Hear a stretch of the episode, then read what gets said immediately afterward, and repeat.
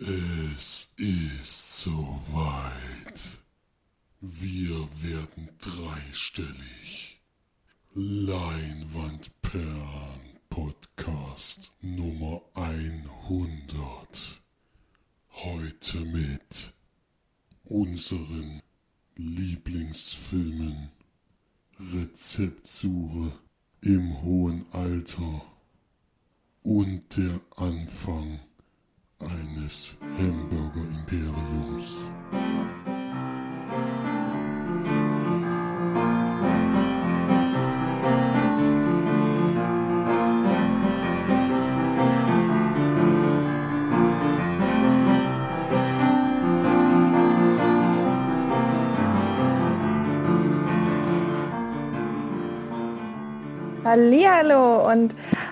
allergrößtes herzliches Willkommen zur neuesten Sendung von uns Leimanperlen. Heute steht die große, große Zahl 100 vor uns.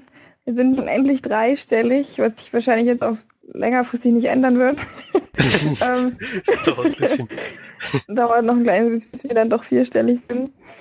Ja, wir haben es geschafft. Wir haben nun wirklich jede Woche abgeliefert, auch wenn es mal schwer war mit der Aufnahme, aber trotzdem gab es doch immer zuverlässig, wie es von, sich von Deutschen gehört, jede Woche ein, äh, ein Podcast und nun haben wir doch wirklich die 100 erreicht und sind darauf auch sehr, sehr stolz. Ähm, ich hoffe, ihr da draußen auch. Wir genießen auf jeden Fall jedes Mal und haben heute auch ein bisschen was Besonderes. Ein ähm, Hörerwunsch haben wir erfüllt, haben wir ein bisschen abgewandelt. Der Hörerwunsch war, wir sollten doch mal bitte unsere fünf besten Filme nennen oder fünf, lieb fünf liebsten Filme. Haben das dann aber abgewandelt, weil es einfach zu schwierig ist, in äh, die fünf liebsten Filme oder ja, allgemein in ein paar liebste Filme der verschiedenen Genres. Haben uns ein paar Genres rausgepickt und einige unserer liebsten Filme dort äh, um sie dort zu nennen. Da kommen wir aber ein bisschen später dazu, deswegen bleibt gespannt bis zum Ende des Podcasts, ähm, denn wir fangen natürlich wie gewohnt routiniert mit den Filmstarts der Woche an. Genau, vom 23.03. diesmal. Genau, übrigens, damit wir genau. auch wieder mit, mit unserem Genau anfangen. Lieblingswort am Anfang jedes, jeder neuen Stimme, die zu hören ist, genau. Das ist richtig. Die Filmstarts macht übrigens der Felix. Was hab ich gesagt? Nee, nix. Du hast es noch nicht, vor, du hast es noch nicht vorgestellt. Aber ist nicht Ach so, wichtig. Nach 100 Folgen kennt es jeder schon. ja. Immer dieselben. Hier sind wir wieder für euch. Hier sind wir wieder für euch. Die, hier sind mal wieder für euch. Wie immer. Die Margie und der Flori. Servus. Und der Felix. Grüße. Entschuldigt, ist einfach so unfassbar aufregend, dass wir jetzt eine 1 und eine 0 und 0 da stehen haben. Das ist echt unglaublich. Schon, schon, schon echt amazing. Also ich hätte nicht gedacht, dass wir die erreichen werden, aber naja. Das habe ich auch nicht gedacht. Ja, ich, meine, immerhin musst du überlegen, wir machen das jetzt seit 100 Wochen. Hm. Ich habe nicht mal, ich habe nicht mal letzte Woche gedacht, dass wir das schauen. Davor ja. zerstreiten wir uns noch und gehen getrennte Wege. Für immer und ewig. Was wir ja eigentlich auch machen, nur uns immer für den, für den Podcast zusammenschweißen, sozusagen. Nur, nur für den Podcast, nur, nur für euch da draußen. Eigentlich hassen wir uns alle extrem auf Blut. Wir sehen uns nie. Nee. Schon seit Jahren. Nee. Ja, wir haben uns jetzt auch schon seit acht, Monat, äh, acht Wochen nicht mehr gesehen. Zumindest Felix und ich. Okay. Ja, wir machen das auch immer so, dass jeder einzeln das einspricht und ich äh, schneide das dann zusammen, dass so klingt, als würden wir miteinander reden. Ja, so. genau. jedes einzelne Wort und jedes einzelne Lachen, damit es klingt, als würden wir miteinander reden. Wir schreiben dann jede Woche so ein Drehbuch, jeder spricht's ein. das wäre ja mal mega geil. Deswegen muss Felix auch mal 36 Stunden noch schneiden. ja, deswegen kommt der Podcast auch am ersten Montag. Ja, genau, weil ich dann hier das ganze Wochenende durchschneiden muss, ja. Aber fangen wir mal an mit dem Filmstarts. Vom 23.03. diesmal haben wir den großen Neustart, auf den ich mich persönlich ein bisschen freue, auch wenn ich noch nicht so richtig weiß, ob das auch wirklich gut wird, nämlich Live. Ein neuer Science-Fiction-Film aus dem Hause Sony Pictures. Die haben wir uns ja zum letzten Mal Passengers gebracht, der uns ja nicht so gut gefallen hat. Aber der Trailer hier gefällt mir ganz gut. Star besetzter Sci-Fi-Thriller, in dem die Entdeckung außerirdischen Lebens die Zukunft der Menschheit bedroht. Einzige, was ich da ein bisschen zu kritisieren habe, ist, dass der Trailer einfach viel zu lang ist und ich glaube, alles verraten hat schon. Man sieht ja schon teilweise Szenen vom Ende, wenn ich das so richtig mitkriege. Das finde ich immer ein bisschen schade. Ja. Dann kommt noch ein Kultfilm ins Kino. Ein Reboot der Kultserie aus den 90ern um eine Gruppe Schüler mit übermenschlichen Kräften. Das ist natürlich Power Rangers. Äh, Habe ich früher nie geguckt. Es gab aber früher auch schon mal einen Film, das ist nicht der erste und ja, sie wollen jetzt so ein Franchise da draußen machen. Ist allerdings eher für jüngere Leute gedacht. Ja. Und dann haben wir wieder einen Film, den Florian schon gesehen hat, nämlich Lombok, die Fortsetzung des deutschen Komödienerfolgs Lombok von 2001. Wer da nochmal genau hören will, der hört da glaube ich in die Folge von vor zwei Wochen rein, ne? Ja. Nee, letzte Woche. Nee, letzte Woche. Letzte, letzte Woche, Woche war soweit, genau, letzte Woche. Mit einer sehr, sehr guten Bewertung, auch im Kinocast, sehr gut bewertet. Der Film schneidet auch im im Kino Plus, glaube ich, haben sie auch gesagt, dass ihnen sehr gut gefallen hat. Also da räumt überall sehr gute Wertung ab. Ja, ich bin gespannt. Ich habe ihn leider nicht in der Sneak bekommen. Ich hatte es ja diese Woche auch gehofft, aber da kam wieder was anderes. Dann ja, mal wieder ein Film, den Florian schon das nie gesehen hat, nämlich die Jones Spione von nebenan. Den hat er besprochen, wo er in Irland war. Das war vor drei Wochen, oder? Ja, denke. Ja, auf jeden Fall drei, schon länger her, ja. Drei Wochen warst du in Irland ungefähr. Ja. Dann haben wir ein Horrorfilm läuft noch an. Live In. Das neue Haus der Patchwork-Familie scheint perfekt zu sein. Doch das Innere führt ein mysteriöses Eigenleben und scheint sich der Bewohner entledigen zu wollen.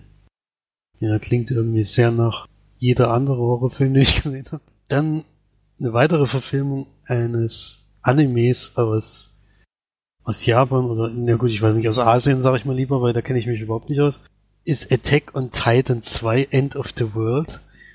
Im zweiten Teil der Realverfilmung müssen Ehren und seine Freunde die Welt vor den Titanen retten, sonst wird die Menschheit untergehen.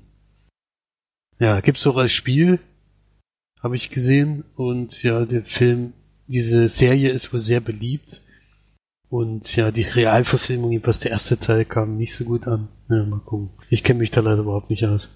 Dann haben wir Der Hund begraben. Schwarze Komödie über einen zugelaufenen Hund, der langsam die Hauptrolle familiären Zusammensein übernimmt. Ganz zum Verdruss von Vater Hans. Deutscher ah, Film oder was? Der Hund begraben, so heißt der Film.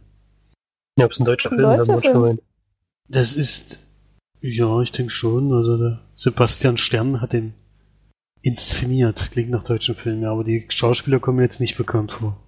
Dann haben wir noch Der Himmel wird warten, französisches Drama um zwei Teenagerinnen, die heimlich zum Islam übertreten und dann einen Anschlag planen. Klingt auch noch harten Tobak. Ja, und ansonsten haben wir noch kleinere Filme, da steht noch nicht mehr dabei, was es ist. Mitschülerinnen haben wir noch, Komödie aus Russland, beliebte, beliebte russische Komödie über drei Freundinnen, die Katja eine Nacht vor ihrer Hochzeit einen neuen diesmal treuen Ehemann besorgen müssen. Nee, ansonsten haben wir nichts weiter. Außer noch Dokumentarfilme, aber die kommen sowieso hier nirgendwo. Deswegen gebe ich weiter an die Filmcharts.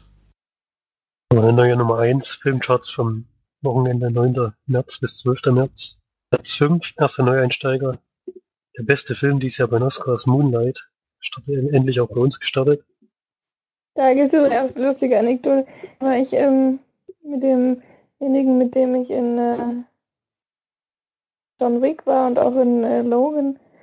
Sind wir nach Logan rausgegangen und dann hat einen Kumpel getroffen. Vorher hat er zu mir noch gesagt, oh, ich würde irgendwie total gerne mal Moonlight gucken und so. Und dann hat er so hat den Kumpel getroffen, hat kurz mit ihm bei Moonlight geredet und hat halt gemeint, ja, das war mir irgendwie zu viel. Ähm, ich habe nichts gegen Schwule und so, aber mir war da irgendwie zu viel ähm, das war, war, mir einfach auch zu viel, das konnte ich nicht angucken, das habe ich ausgemacht. Dann sind wir weitergegangen und dann sagt der Typ zu mir so, ich wusste gar nicht, dass es darin um Schwule geht. das war mega gut. okay. Du hast dich ja gut informiert über den Film. Aber Hauptsache erstmal sagen, ich würde den voll gerne gucken. Naja. Entschuldigung für die Unterbrechung. Wie jetzt? Er hat den ausgemacht. Oder schon da irgendwo illegal geguckt, ey. Aber in Irland vielleicht. Aber er ist Ahnung. rausgegangen. Ich weiß nicht mehr, auf jeden Fall hat er nicht zu Ende geguckt. Platz 4, Fifty Shades of Grey, oder? Platz 3, Bibliothina, der Fall von der 1, der vierte Teil. Platz 2, geblieben von letzter Woche Logan, Wolverine. Und die neue Nummer 1, Kong, Skull Island. 280.000, das war auch nicht so überragend, würde ich mal sagen. Naja, War für den Film nicht- ist es schon relativ viel eigentlich, hätte ich jetzt nicht erwartet. Ja, hat halt viel Werbung gemacht. Ja. Wo sind wir denn jetzt? Also wenn Achso, Wo sind wir? äh, Läuft auf jeden Fall. Läuft auf jeden Fall heute. läuft bei mir. Ähm, haben auf jeden, Fall, auf jeden Fall den roten Faden verloren. Aber ich würde jetzt mal sagen, ihr macht weiter mit den, mit den gesehenen Filmen, beziehungsweise mit den gesehenen Sneak-Filmen, denn ihr wart ja wieder ganz fleißig und seid schön ins Kino gegangen. Diesmal nicht. Beziehungsweise Sneak kann ich ja gar nicht. Ja. Das gibt's ja nicht in Irland. Drecksäcke. ich würde sagen, wer will denn anfangen von euch überhaupt? Fange ich mal an. Ich hatte passend zur 100. Folge einen Film, in dem die 100 sogar vorkommt. Der 101-Jährige, der die Rechnung nicht bezahlte und verschwand. Das ist ja der zweite Teil nach der 100-Jährige, der aus dem Fenster stieg und verschwand, glaube ich, hieß der, oder? Ja. Ja, ich habe den ersten Teil leider nicht, noch nicht gesehen. Ein bisschen schade, weil ich hätte da jetzt gerne einen Vergleich angestellt, aber klappt halt nicht. Wir haben diesmal einen neuen Regisseur für den zweiten Teil, aber der Hauptdarsteller und der restliche Cast sind, glaube ich, die gleichen. Robert Gustafsson spielt den Hauptcharakter. Ist ein schwedischer Film nach einer Buchverfilmung. Ich bin mir unsicher, ob der zweite Teil auch. Nach einem Ja, der zweite. Teil existiert nicht. Nee, der zweite Teil ist keine Buchverfilmung. Okay, das ist also ein, Da Der ist nicht fertig ist der- geworden. Ja, der Autor ist nicht fertig geworden und dann hat der ähm, Regisseur mit seinem Bruder und mit seiner Schwester zusammen ähm, das Drehbuch geschrieben. okay. Ja, das sagt vielleicht schon ein bisschen was für den Film aus. aber gut.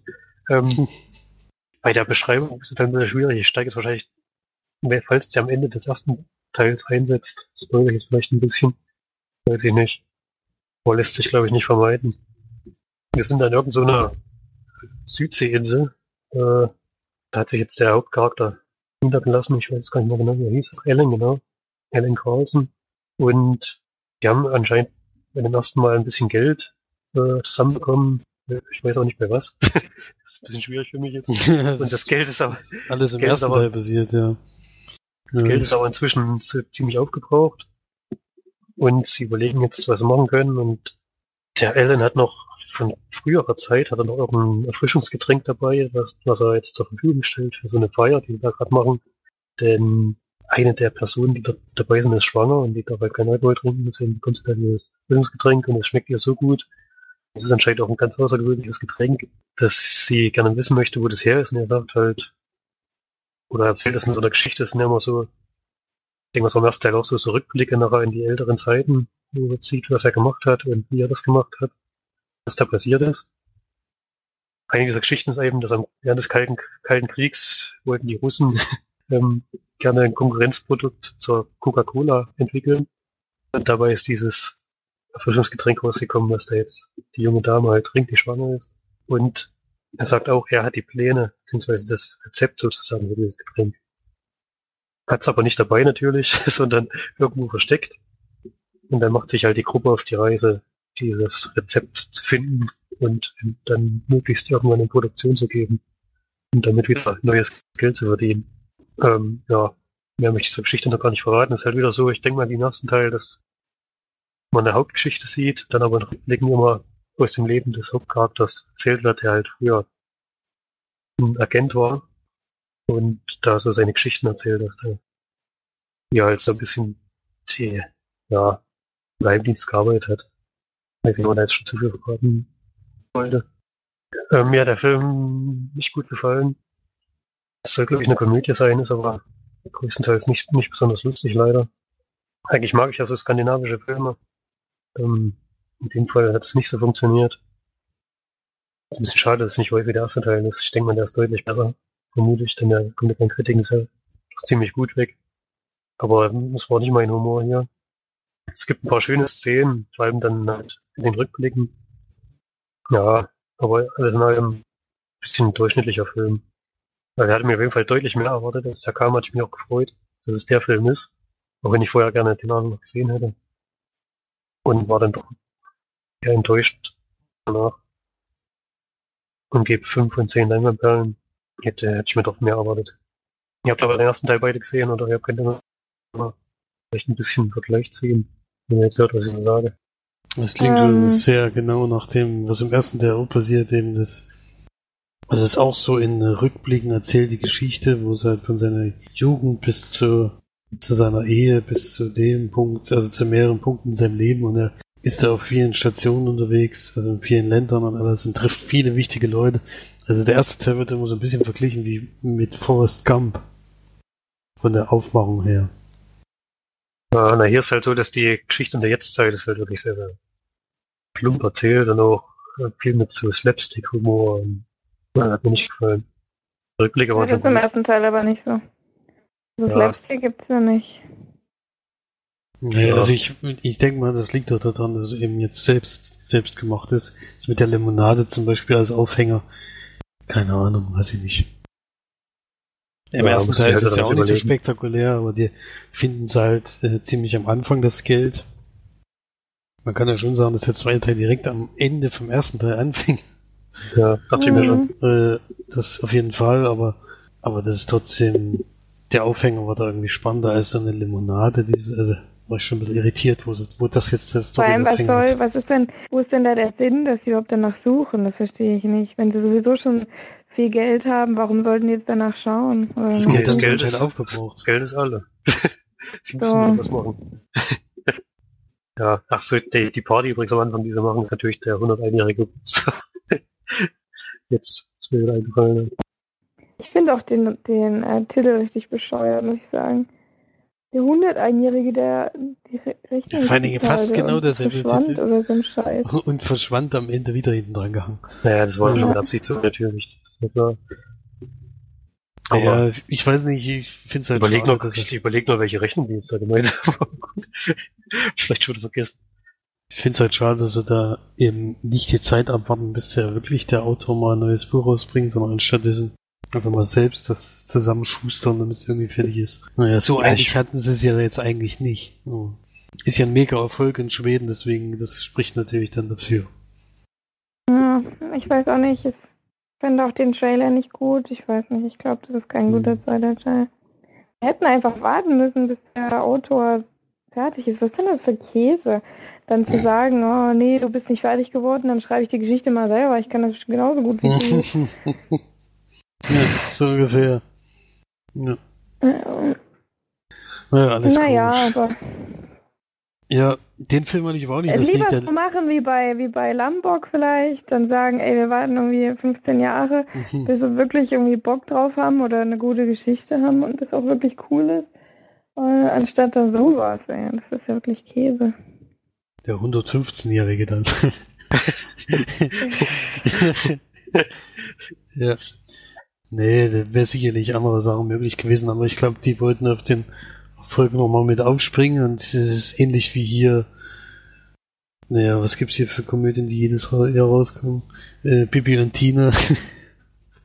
Hm. bringen sie auch jedes Jahr einen neuen Teil, damit so schnell wie möglich hintereinander, damit es noch äh, Kohle produziert, wie es geht. Und jetzt haben sie es alle noch in Erinnerung und in fünf Jahren weiß es wieder keiner mehr oder so, keine Ahnung. Der Erfolg spricht ja dann für die. Okay, aber ich war am Donnerstag auch nochmal in der Snake und ich, der Film lief ja am Donnerstag an, deswegen war mir schon klar, dass Fleur und ich nicht denselben Film sehen werden. Ich hatte ein bisschen nochmal auf Lombok gehofft. Das war ja jetzt die letzte Möglichkeit, dass ich den in der Sneak sehe. Ist aber nicht passiert, denn ich hatte den Film The Founder, der erst am 20. April 2017 anläuft. Also ist schon noch eine ganz schön lange Zeit hin. Wäre jetzt geil gewesen, wenn du gesagt hast, am 20. April 2018. Das wäre noch besser gewesen. Oder un unbestimmte Ist noch Zeit. gar nicht, alles so. noch gar nicht abgedreht, aber die haben euch schon gezeigt. Ja, die, da haben hinten die Kulissen gefehlt. Es war einfach immer der Greenscreen. ja. äh, nee, Greenscreen brauchten sie zum Glück bei dem Film nicht. The Founder ist von John Lee Hancock mit Michael Keaton in der Hauptrolle. Den kennt man wohl am meisten. Die anderen Gesichter kamen mir auch alle sehr bekannt vor. Habe ich schon in mehreren Nebenrollen gesehen. Aber vom Namen her, wenn ich die jetzt lese, sind das irgendwie keine, die mir jetzt wegen des Namens direkt auffallen. Und zwar spielt Michael Keaton Ray Kroc, der Vertreter ist für eine Milk Milchshake-Maschine. Das ist jetzt die erste Milchshake-Maschine, die mit fünf, also die mit fünf Armen fünf Milchshakes gleichzeitig machen könnte. Und damit versucht er äh, bei den Leuten in den ganzen Pubs und den ganzen Restaurants, die da in der Nähe sind, oder die ganzen Sachen, die an der Straße sind, oder ja, da will er halt auf sich aufmerksam machen und die Dinge unbedingt verkaufen. Funktioniert leider überhaupt nicht, er hat überhaupt keinen Erfolg damit. Äh, er hat das auch schon sehr lange so gemacht. Also er trifft dann zwischendurch mal seine Frau, die dann ähm, zu ihm sagt, ja, das ist ja ähnlich wie damals mit, hm, was war das erste, was er gemacht hat? Das war auch irgendwas total komisches. Auf jeden Fall so ein Klapptisch.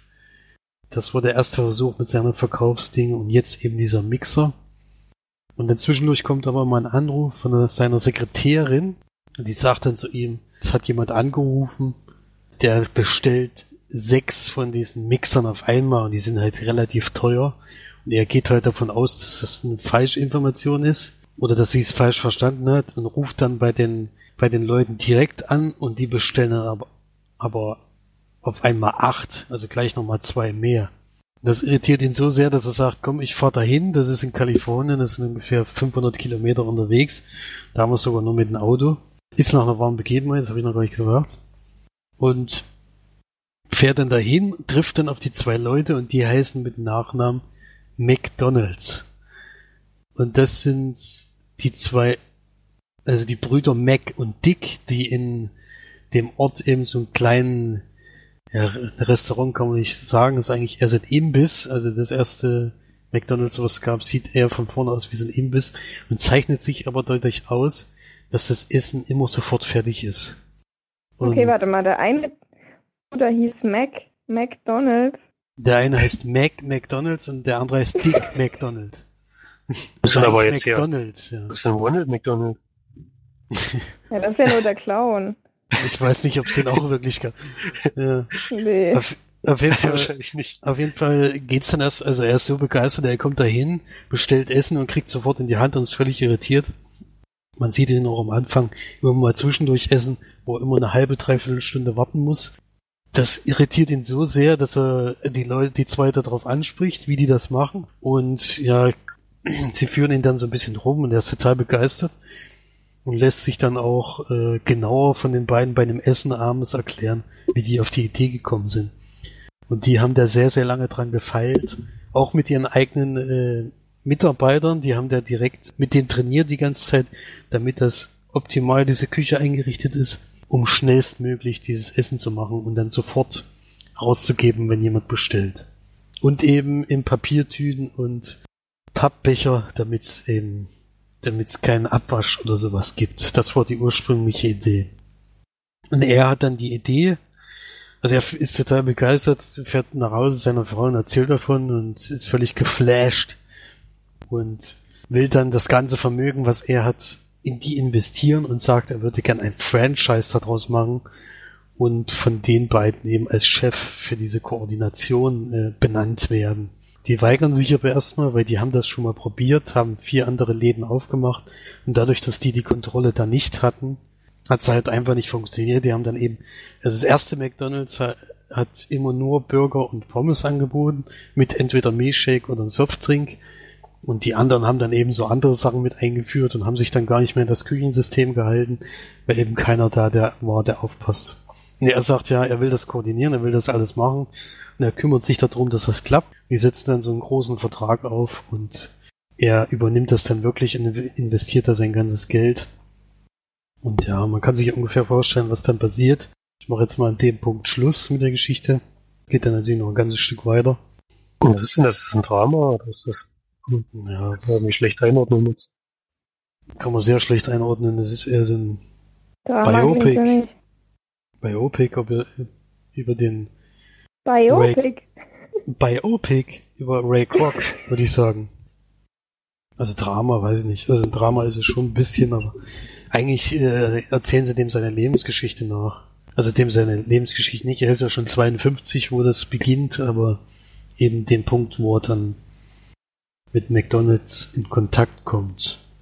Ja, eine Stunde 55 ist also ein ganz schöner Brocken. Biografie, Drama steht da. So, jetzt wissen wir's. Also richtig eingeordnet. Es ist, die Geschichte wird immer vom Sieger geschrieben. Ja, so ungefähr kann man sich's vorstellen. Also er ist am Anfang sehr erfolglos und wird dann eben erfolgreich. Das, äh, ja gut, da kann ich eigentlich gar nicht, die Kritik kann ich schwer einsteigen, weil es echt äh, dann durch Sachen äh, spoilert, die ich zum Beispiel noch nicht wusste. Also die Geschichte von denen, der das so groß gemacht hat, kannte ich jetzt nicht. Kann das natürlich bei Wikipedia nachlesen, aber braucht man den Film nicht mehr gucken. Das ist so meine größte Kritik. Also ich hätte eher lieber eine Dokumentation darüber gesehen, als diesen Film, denn der ist wirklich äh, an manchen Stellen viel, viel zu lang und ja, sehr langweilig. Und ja, ich mag's halt nicht, wenn man das spoilert's vielleicht sogar ein bisschen, aber ich mag's halt nicht, wenn man Filme über schlechte Menschen macht. Deswegen ist es immer schwierig, da sich ein Urteil zu bilden, aber ja, weiß nicht. Wenn Macht und Geld ins Spiel kommt, macht das halt aus normalen Menschen eben eher andere Leute leider. Und das kriegt man hier deutlich zu spüren. Ich habe mich sehr schwer getan mit dem Film. Ich finde es jetzt kein Totalausfall. Ich ärgere mich jetzt nicht, dass ich den gesehen habe, aber hätte ich jetzt nicht unbedingt haben müssen. Ich gebe nur vier von zehn Leinwandperlen. Michael Keaton spielt aber die Hauptrolle. Michael Keaton ist ja, genau. Ray Kroc, das ist die Hauptrolle. Macht das auch relativ gut, also da kann man nichts sagen, aber. Nee, mehr Hm. möchte ich dazu gar nicht sagen. Das reicht eigentlich. Die Besprechung dauert nicht so lange wie die Filmerklärung, ist nämlich gar nicht so einfach, da diese Anfangsgeschichte zu erklären. Das äh, geht doch relativ lange, was ich jetzt erzählt habe, ist schon die erste halbe Stunde, aber um überhaupt erstmal zu wissen, worum es geht, muss man das, ich mal, schon mal erzählt haben. Das gar nicht, das ist so, ach keine Ahnung, ich habe mich jetzt wirklich noch nie so wirklich mit, äh, mit McDonalds und so. Ja, es ist ja nicht. McDonald's, also die Brüder sind das ja nicht, das ist ja dann eher sozusagen. Die Brüder sind eigentlich Ja. nur zwei Leute, die einen Imbiss geführt haben. Michael Keaton ist dann, dann ein Böser? Ein Böser?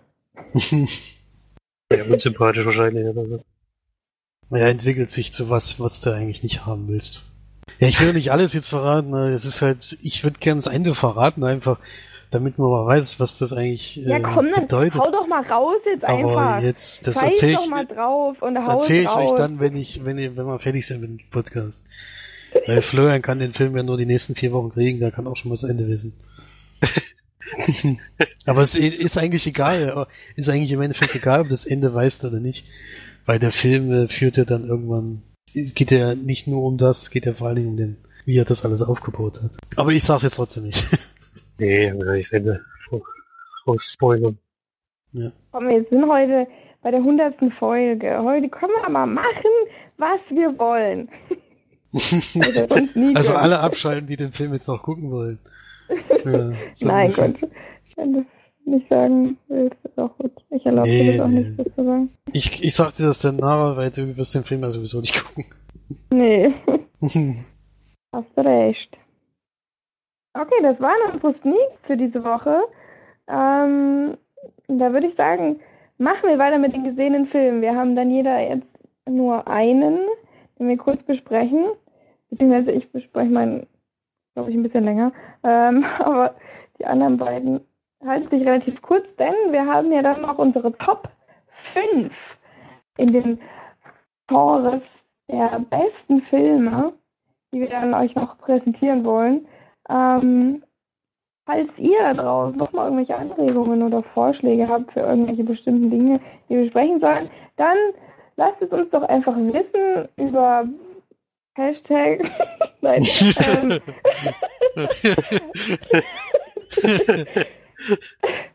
ähm, über, über unsere Seite. Da könnt ihr gerne Kommentare hinterlassen, wie das die Steff auch immer ganz fleißig macht. Hast du denn dieses Mal auch wieder einen schönen Kommentar da Ich glaube gelassen? Ich glaub drei oder vier. Oh, dann lest doch mal danach. Lasst euch inspirieren von der guten Steff. Schreibt einfach mal was mit dazu und äh, feiert mit uns unsere grandiosen 100 Folgen. Und dann würde ich einfach sagen, besprechen wir jetzt unsere Filme, die wir gesehen haben. Und dann geht es auch schon weiter mit den Top 5 unserer Lieblingsfilme. Okay, dann will anfangen von euch. Du Du bist doch noch, oder? du hast noch gar nichts gesagt. Ich, ich kann gerne anfangen, ja. Ich habe kein Problem damit anzufangen. Ich habe äh, gestern ähm, mit. So, ich kann vielleicht noch kurz sagen, nur als Anmerkung, dass ich nochmal ähm, Big Fish geschaut habe, der wirklich sehr, sehr, sehr, sehr, sehr, sehr, sehr gut ist. Ähm, ich hab, wollte den meiner Gastfamilie zeigen, leider sind sie beide sehr, sehr müde geworden während des Films und äh, mussten den Film abbrechen, wollen ihn aber weitergucken. Ich habe ihn zu Ende geschaut. Ich war dann im Nachhinein auch sehr froh, weil ich doch die letzten zehn Minuten des Films irgendwie durchgehend nur geweint habe. Was mir übrigens immer passiert bei diesem Film. Dass ich dann, dass ich, das ist wirklich einer der wenigen Filme, die mich jedes Mal zum Heulen bringen. Aber auf positive Weise. Auch, ja, schon, aber es ist schon traurig. Ist traurig, aber es ist ja eigentlich eine sehr schöne Szene. Ja. Sehr, sehr schöne Szene, ja. Ähm, und wer den Film nicht kennt, dann definitiv anschauen. Lasst euch nicht abschrecken von den ersten 20, 30 Minuten. Da ist es klar ein bisschen verwirrend und ein bisschen anders. Aber meine Gastfamilie war auch so, hä, was soll das denn jetzt? Weil er beginnt doch sehr fantasievoll und vielleicht auch ein bisschen experimentell. Ich habe immer gesagt, wartet ab, das wird, ändert sich noch, das wird noch alles sehr viel schöner und ähm, den Zeitpunkt haben sie auch mit erwischt. Deswegen wollen sie den Film auch unbedingt weiterschauen. Aber ein definitiv extrem sehenswerter Film. Was noch ein sehr extrem sehenswerter Film ist, ist der Film, den ich, äh, den mir meine Gastfamilie quasi gezeigt hat. Ähm, ein irischer Film, ein uririscher Film sozusagen. Irischer geht's gar nicht. Ähm, denn ich habe The Snapper geschaut. Ein Drama oder eine Dramakomödie aus Irland. Eine Stunde 34 geht er von 1993. Das ist, ähm, zumindest hat äh, das meine, meine Gastmama gesagt, das ist der Film, den eigentlich jeder in Irland kennt. Also den jeder, der in Irland wohnt, schon gesehen hat. Was ich auch sehr, sehr schön finde, von 1993 ist er jetzt schon genau 24 Jahre her, das weiß ich, weil ich da geboren bin, dass man einen 24 Jahre jüngeren Brandon Gleason dort trifft. der Eine kleine Rolle hat, ist zwar nur eine Nebenrolle, aber man erkennt ihn, obwohl er doch wirklich sehr, sehr jung aussieht. Ähm, der ist auf jeden Fall mit dabei. Dann spielt eigentlich so mit die Hauptrolle Colm Meaney. Das ist ganz witzig, weil der relativ bekannt ist. Man kennt auch sein Gesicht, also wenn ich euch jetzt ein Bild von ihm zeigen würde, dann würdet ihr ihn auch erkennen. Der hat unter anderem auch bei Star Trek mitgespielt, von 1993 bis 1999, was ich auch sehr, sehr witzig finde. Dann aber auch zum Beispiel Gesetz der Rache. Das fand ich krass. Ich glaube, daher kenne ich auch sein Gesicht. Und dann noch so ein paar, ich denke mal, er hat relativ viele kleine Nebenrollen mitgespielt, also äh, Nebenrollen gehabt. Ähm, ja, man kennt ihn auf jeden Fall, finde ich, vom, vom Gesicht her. Ein relativ bekannter ähm, irischer Schauspieler. Dann die eigentliche Hauptrolle oder warum sich der Film dreht, ist Tina Gallagher, oder wie auch immer sie ausgesprochen wird. In dem Film heißt sie Sharon Curley. Die ist nämlich 20 Jahre alt und wird eben in den 90er Jahren ähm, schwanger, ohne dass sie verheiratet ist. Lebt im tiefsten Dublin. Also wer nicht gut im Englisch ist, der wird den Film nicht verfolgen können, weil nämlich so viele verschiedene Dialekte gesprochen werden und die ähm, Leute aus Dublin, wer Colin Farrell kennt, die nuscheln eben gerne mal und man versteht sie wirklich relativ schwer. Ich bin ganz froh, dass ich es mittlerweile ganz eigentlich alles verstehe.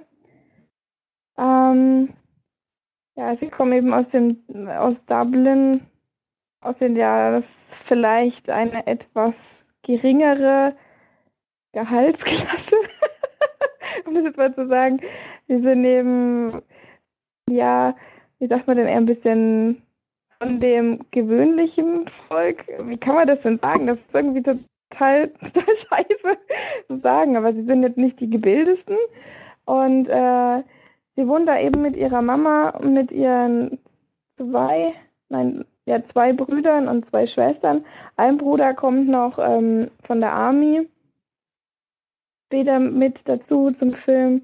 wir wohnen wirklich in einer sehr, sehr kleinen Wohnung in Dublin. Und äh, das Problem ist eben, dass das in der Gesellschaft überhaupt nicht gut angesehen war, damals zumindest äh, geschwängert zu werden, ohne verheiratet zu sein. Und darum dreht sich eigentlich dieser ganze Film. Vor allem auch, wie die Familie mit, der, mit dem Problem umgeht, ähm, dass sie den Namen des Vaters nicht verraten will und dass sie dann quasi herausfinden wollen, wer jetzt der Vater denn wirklich ist, warum sie das nicht sagen will. Das hat auch eine größere Bedeutung dahinter, die ich natürlich nicht spoilern will. Ich kann mir zwar nicht vorstellen, dass jemand ähm, in Deutschland gucken kann. Vielleicht kann man sich den Film kaufen. Der wird aber definitiv auf Englisch sein. Ähm, ist aber auf jeden Fall sehenswert, weil er ist sehr lustig er ist wirklich, ähm, denkt teilweise, er ist überhaupt nicht geskriptet. Man denkt eigentlich, man verfolgt einfach so die Familie, wie so, ja, wie so eine Art Dokumentation, obwohl es natürlich nicht in der Art von Dokumentation gedreht ist, aber man kann sehr mit der Familie mitfühlen, ist teilweise sehr emotional und äh, doch doch sehr lustig, würde ich sagen. Also ich konnte schon einige Male sehr lachen. Ja, alles in allem hat er mir wirklich sehr gut gefallen. eben ein, ein irischer Film, also man hat auch sehr viel irischen Humor mit dabei. Also, wenn ihr die Möglichkeit habt, dann versucht ihr mal zu schauen.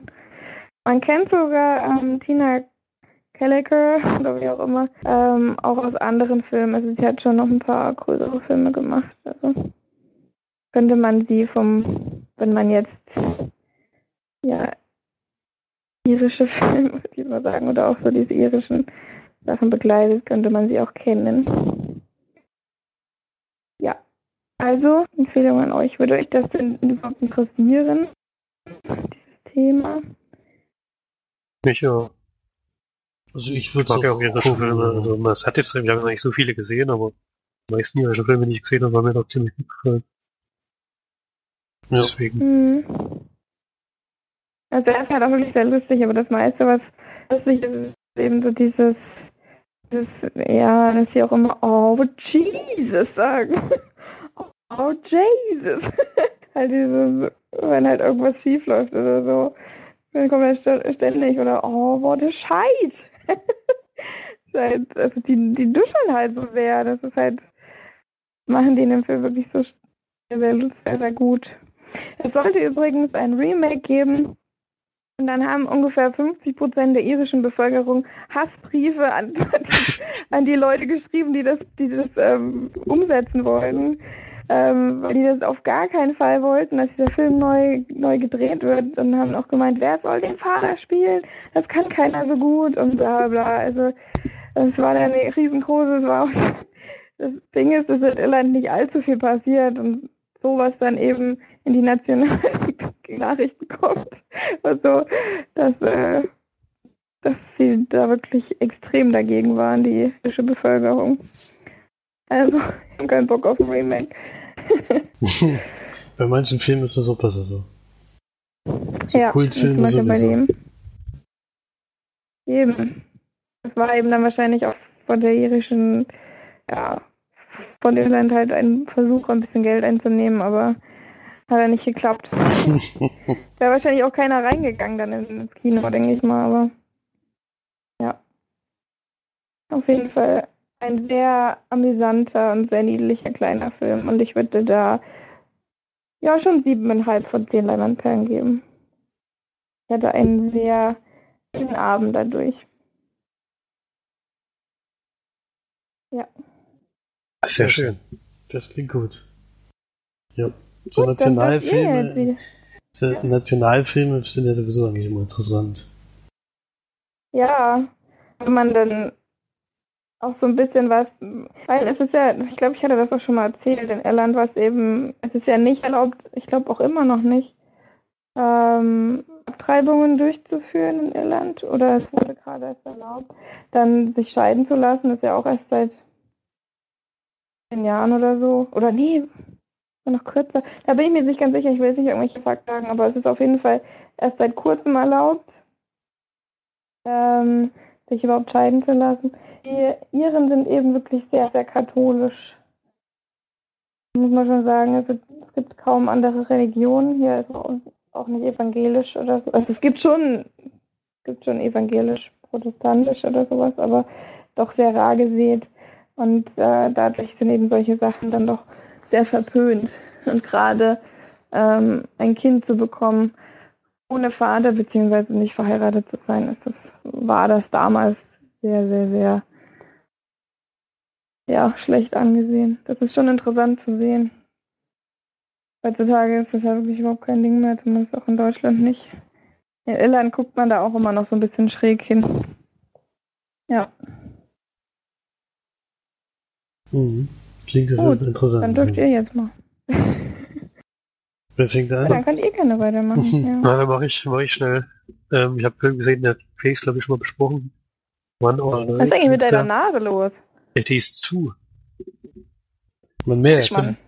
Bin ein bisschen erkältet. Es näselt wahrscheinlich weg oder so. Äh, aber den Film habt ihr jetzt verstanden, den ich gerade gesagt habe. Nee. Achso, One All Night heißt der von 2015. Regisseur ist Raume, Raume oder so, Collet Serra. Der hat zum Beispiel noch gemacht, ähm, dieser Haifel, wie ist der jetzt gleich schon wieder? The, The Shallows, genau. Und aber auch diesen Actionfilm, auch schon mit Liam Neeson. Äh, wo auch Diane Krüger mitspielt. Wie ist denn der noch gleich schon wieder? Ähm, Der auch in Berlin spielt. Ah, ist egal. Äh, Der An Fällt mir, Unknown, fällt mir nee. vielleicht noch ein. Unknown irgendwas. Unknown, nee, Unknown, Unknown. News. Unknown News, aber ich schon wieder automatisch Unknown. Identity oder was noch? Ja, ich glaube, irgendwie sowas. In der Art, ja. House of Ja. Wax. Was? Der hat House of Wax gemacht, Alter. Das Paris ist ja Hilton? Paris? Hilton, äh, Topstar. Nee. Warte mal, was hast du jetzt gesagt? I, I, Unknown Identity heißt er. Wer ist der Regisseur? Raume Collet Serra. Nee, ich hab grad grad irgendwie. Kann er mal schnell gucken. Falsches Oh. House of Wax. äh, Aber Nee, das hat. Jean Colette. Doch, der hat wirklich Haus. Ja, Doch, stimmt. House of Wax gemacht, ja. Und, ähm, Und Stop hat auch noch und vor gemacht. allem ja, noch Flugzeug auch schon Orphan, das. Waisenkind. Das ist ja mal mega Stimmt, den geil. habe ich auch gerade erst gesehen. Non-Stop hat er auch gemacht. Ja. Also Ja, Liam Neeson mag er schon mal. ja den besetzt er gerne. Kann man den- Wax, ey. What the crap, das war echt so ein absoluter Scheißfilm. Das war überragend, ja. Also muss ich mal wieder gucken, ey. Den hatte ich letztens, als, also was heißt letztens, aber den hat, wo hatte ich den denn? Hatten wir den zusammengeschaut, Felix? Nee, bei mir, ich habe den nur einmal im Kino gesehen. Ich hab den irgendwann nochmal geguckt, aber ich weiß nicht warum. warum tue ich mir sowas an? Ja, Ach, die, Idee, die Idee war ja gar nicht so dumm, es war halt schlechte Schauspieler. War doch Paris Geller mit dabei, oder? Oder wie hieß die? Nee, Paris Geller war Paris ich schon. Äh, Hilton, Paris ja, Paris Hilton. Haben wir schon gesagt. Paris Geller, überragend. ey. One Night in Paris war dabei, ja. Okay, mach mal weiter mit deinem Film. Run All Night. Genau, Liam Neeson und Joel Kinnaman ist dabei. Ed Harris als Bösewicht sozusagen. Beziehungsweise am Anfang des Films ist das gar nicht. Geht nämlich darum, Liam Neeson spielt so einen abgehalfterten Verbrecher oder ich weiß gar nicht genau, was der früher gemacht hat, Geldeintreiber oder sowas. Sein Chef war Ed Harris. Da ist es einmal am Anfang des Films auch noch.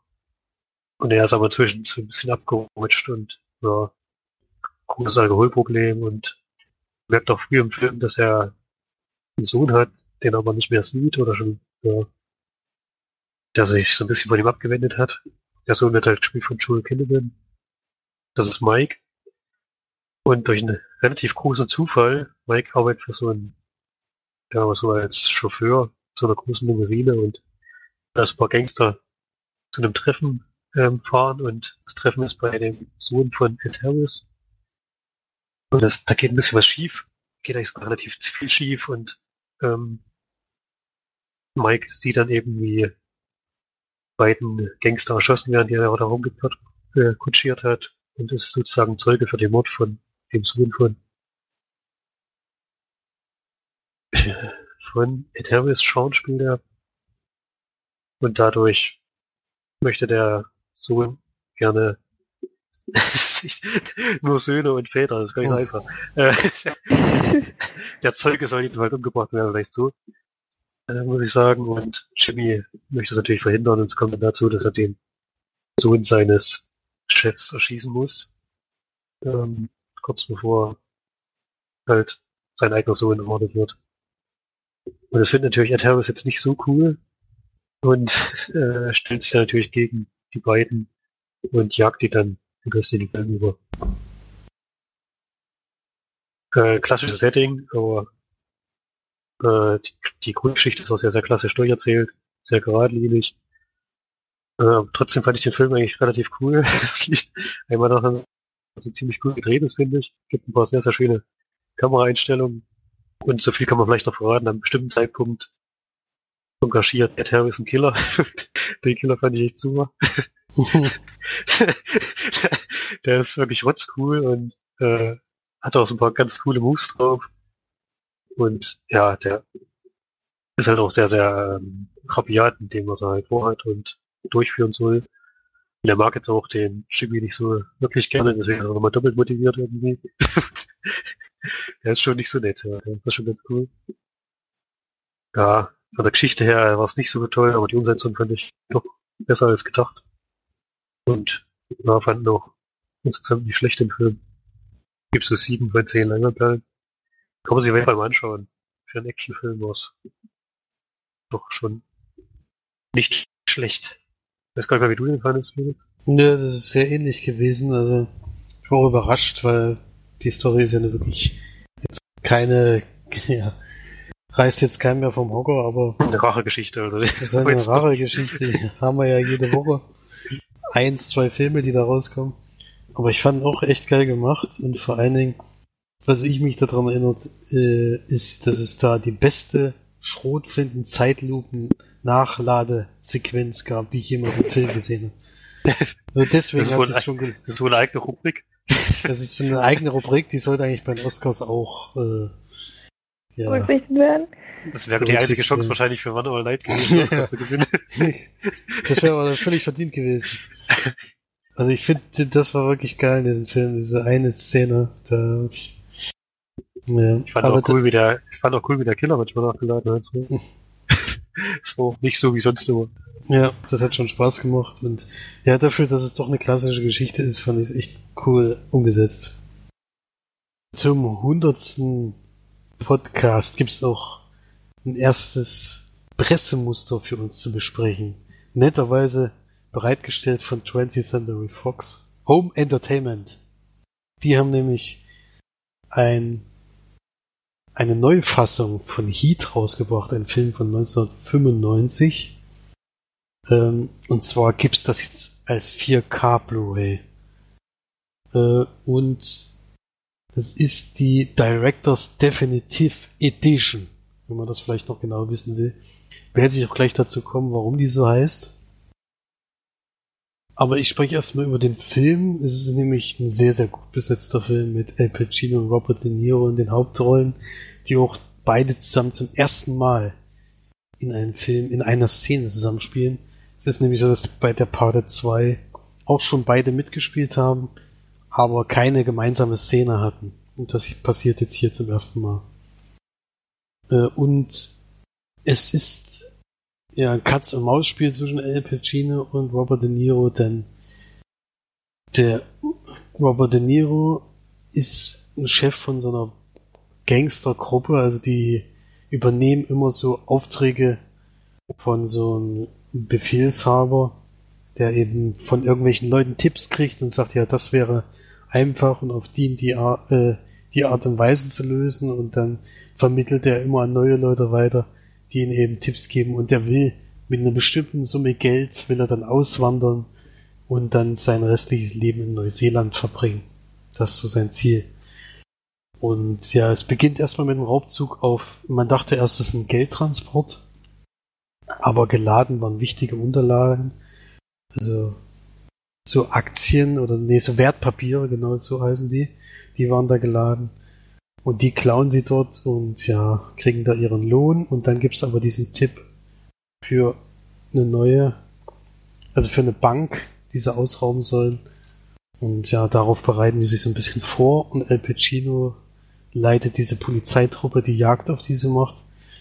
Und ja, dann verfolgen wir so beide Seiten, äh, bis es dann irgendwann später zu einem sehr, sehr großen also Showdown kommt, in der Mitte, also nicht in der Mitte des Films, für drei Viertel des Films. Äh, das hatte ich nicht erwartet, da geht's ordentlich zur Sache. Und dann bleibt es aber weiterhin interessant und spannend. Ja. Äh, was kann man noch dazu sagen? Ja. Also es ist ein sehr, sehr langer Film mit 171 Minuten. Das hat man auch ein bisschen gemerkt, finde ich. Fand ich jetzt aber nicht so dramatisch wie in anderen Filmen. Aber hätte jetzt nicht unbedingt sein müssen, wenn man so sagen. Äh, und ja, habe ich erstaunlicherweise zum ersten Mal gesehen. Ich war mir eigentlich immer ziemlich sicher, dass ich den Film schon mal geguckt habe. Wo ich den jetzt gesehen habe, kam man mir völlig neu vor. Ist von Michael Mann, der unter anderem als letztes leider einen sehr schwachen Film gemacht hat mit Black Hat. Der hatte mir ja nicht gefallen. Aber sonst so eigentlich ganz gute Filme. Also ist eher im Action-Genre zu Hause. Auch mal öfters mal als Produzent dabei. Also zum Beispiel bei Two Guns Regie geführt, der war wieder ganz witzig eigentlich. Auch wenn er ein bisschen übertrieben war. Ja, aber super cool. ja.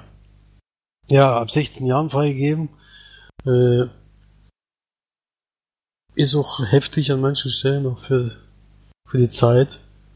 Und ja, was mir noch aufgefallen ist bei der Remastered Edition, das haben sie dann noch in Extras gesagt, die haben manchmal Greenscreen gehabt und den Hintergrund eingefügt. 1995, das sieht man leider. also es sieht jetzt nicht mehr ganz so gut aus.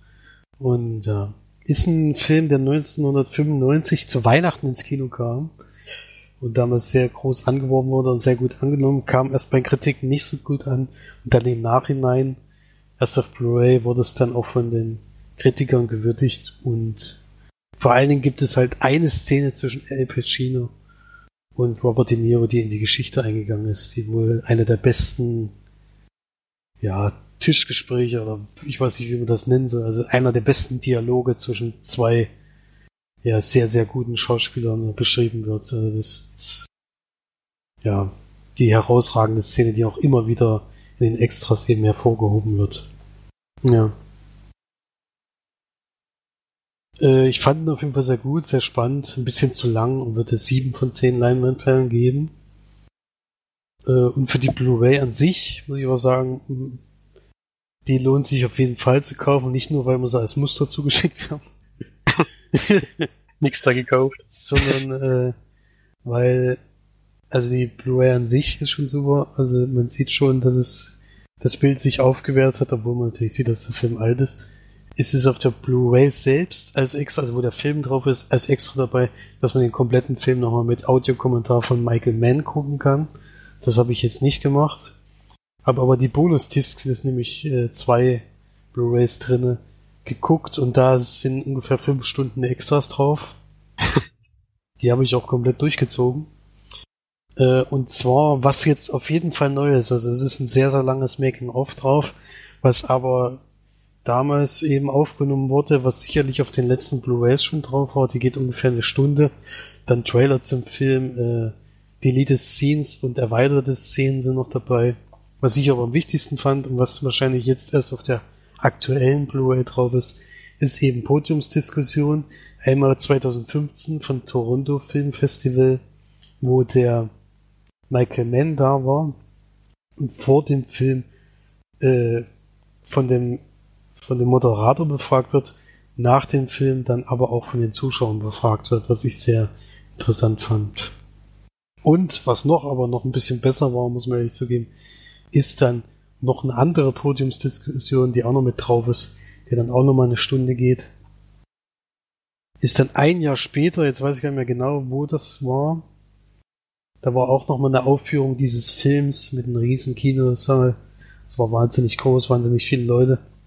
Und nach dem Film kam dann die erste halbe Stunde kam dann Michael Mann mit Robert De Niro und Al Pacino zum Gespräch. Die sehen natürlich inzwischen ein bisschen gealtert aus.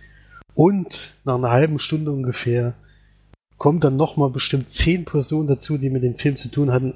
Unter anderem eben Val Kilmer und noch ein anderer Darsteller, dessen Namen ich jetzt nicht im Kopf habe, der aber vor allem bekannt ist aus Forrest Gump. Der hat da den afroamerikanischen Mitstreiter im Vietnamkrieg von Forrest Gump gespielt. Ich weiß nicht, ob ihr euch an das Gesicht erinnert. Das ist der mit der Schrimps. Der die Schrimps machen will, ne? Nee, der, der, nicht der Weiße, sondern der Schwarze, der dabei ist, der leider dann eben, Also, Ja. Der trägt den doch raus, ne? Der trägt ihn doch raus und besucht dann seine Familie und gibt denen dann auch einen Scheck. Das war doch der, der die Schrimps machen wollte, klar. Ja, der wollte die Schrimps machen, aber die, er hat ja dann mit jemand anders die Schrimps gemacht. Naja, klar, aber ich meine, ich mein, das hab ich jetzt gemeint, Achso, das meinst du. Ja, genau. Der, der Der, immer Schrimps gesagt hat, Schrimps Ja. mit Salat. das Lustige ist, dass dann Michael Mann, und oder das, dass er dann gesagt hat, eben, dass Michael Mann damals ihn nur besetzt hat, weil Forrest, bei Forrest Gump äh, nicht den Oscar für die beste Nebenrolle gekriegt hat. Er hat aber auch, er hat aber auch Verhit nicht gekriegt, oder? nee, er hat, sie hat gar keine Preise abgeräumt, aber er hat gesagt, das hat ihm so leid getan, weil ihm das so, so gut gefallen hat, dass er, ich glaube, der war noch nicht mal nominiert. Da hat er gesagt, also dafür besetzt er in dem Film einfach blind. Also da muss er noch nicht mal zu einem Casting. Ja. Ja, Val Kimmer kommt dann auch auf die Bühne, ist jetzt auch äh, dann schon Ende 50. Äh, fand ich auch mal interessant wieder zu sehen. Der ist ja jetzt in letzter Zeit eigentlich gar nicht mehr in Filmen zu sehen oder in irgendwelchen B-Movies. Hat es dann leider auch nicht mehr weiter geschafft, spielt aber in den Film auch sehr gut seine Rolle, finde ich. Ja, fand ich sehr interessant. Viele Produzenten, viele Darsteller, Nebencharaktere waren dann auf der Bühne, die haben noch viele Anekdoten erzählt. Ähnlich wie damals bei Robocop, bei den Extras, die mir auch herausragend gefallen haben. Ist das natürlich immer was ganz was Tolles, wenn du solche Leute noch hast, die dann auf schöne Fragen antworten. Und vor allen Dingen der Moderator, der die Leute interviewt, war Christopher Nolan. Das war irgendwie interessant. Mhm. Ja, also für mich auf jeden Fall lohnenswert, kann man absolut empfehlen, die Blu-ray, wenn man den Film nochmal haben will, würde ich auf jeden Fall das Geld investieren. Ähm, Und ja, für die Extras auf jeden Fall. Also Florian kann sich da auf viele schöne Sachen freuen, wenn ich dem die Blu-ray mitbringe. Na, ich muss ja nur, ich muss ja nur die letzten zwei gucken, denn die Extras habe ich schon mal gesehen. Also das Making-of, dieses einstündige war bei dir auch schon mit drauf. Denke ich ja. Ich habe auf jeden Fall Extras geguckt. Ich weiß aber nicht mehr genau, wie Ja. lang die jetzt gingen und so. Ja, ob jetzt am Film was geändert wurde, weiß ich nicht. Der dein Film geht auf jeden Fall auch so lange, das weiß ich. Warum das jetzt hier definitiv Director's Cut heißt, weiß ich nicht, ob nochmal was geändert wurde. Keine Ahnung. Aber ist natürlich immer toll, wenn man sowas sieht. Und wenn mit so viel Aufwand vor Dingen nochmal eine Blu-ray rausgebracht wird, dann lohnt sich das dann auch nochmal zu holen. Meistens sind ja die Neuauflagen einfach anderes Cover oder sowas, wie bei Stirb langsam und einfach nochmal mit meinem Cover rauskommt, aber die Blu-ray an sich bringt gar keine Neuheiten oder sowas. Das macht schon großen Spaß. Ja. Für mich auf jeden Fall eine Kaufempfehlung, wenn man den Film in seiner Sammlung haben möchte. Nehmt auf jeden Fall die. Das war's dann auch dazu. Ja, ich kann Oh. noch sagen, ich, ich habe den Film auch vor nicht so langer Zeit nochmal gesehen. Mich der größtenteils anschließen, hatte glaube ich 8 von 10 Leinwandperlen gegeben. Ein cooler Actionfilm auf jeden Fall. Mit tollen Darstellern. Ist auch ab einem gewissen Zeitraum wurde der auch als Klassiker jetzt beschrieben. Also der ging da jetzt doch in die Filmgeschichte ein. Nachdem er anfangs eigentlich gar nicht so tolle Kritiken gekriegt hat. Ist er doch jetzt einer der wichtigsten Filme überhaupt. Ich hatte ihn, glaube ich, schon gesehen, aber das ist so zu lange her, denke ich mal, um äh, jetzt noch ein Urteil zu geben. Ähm, glaube, ich werde ihn aber noch mal gucken. Kannst auf jeden Fall machen. Also Das ist zwar zwischenzeitlich immer mal ein bisschen Durchhänger, finde ich, aber es macht halt Spaß. Es ist halt ein schönes Gegenspiel, was ich noch gar nicht gesagt habe.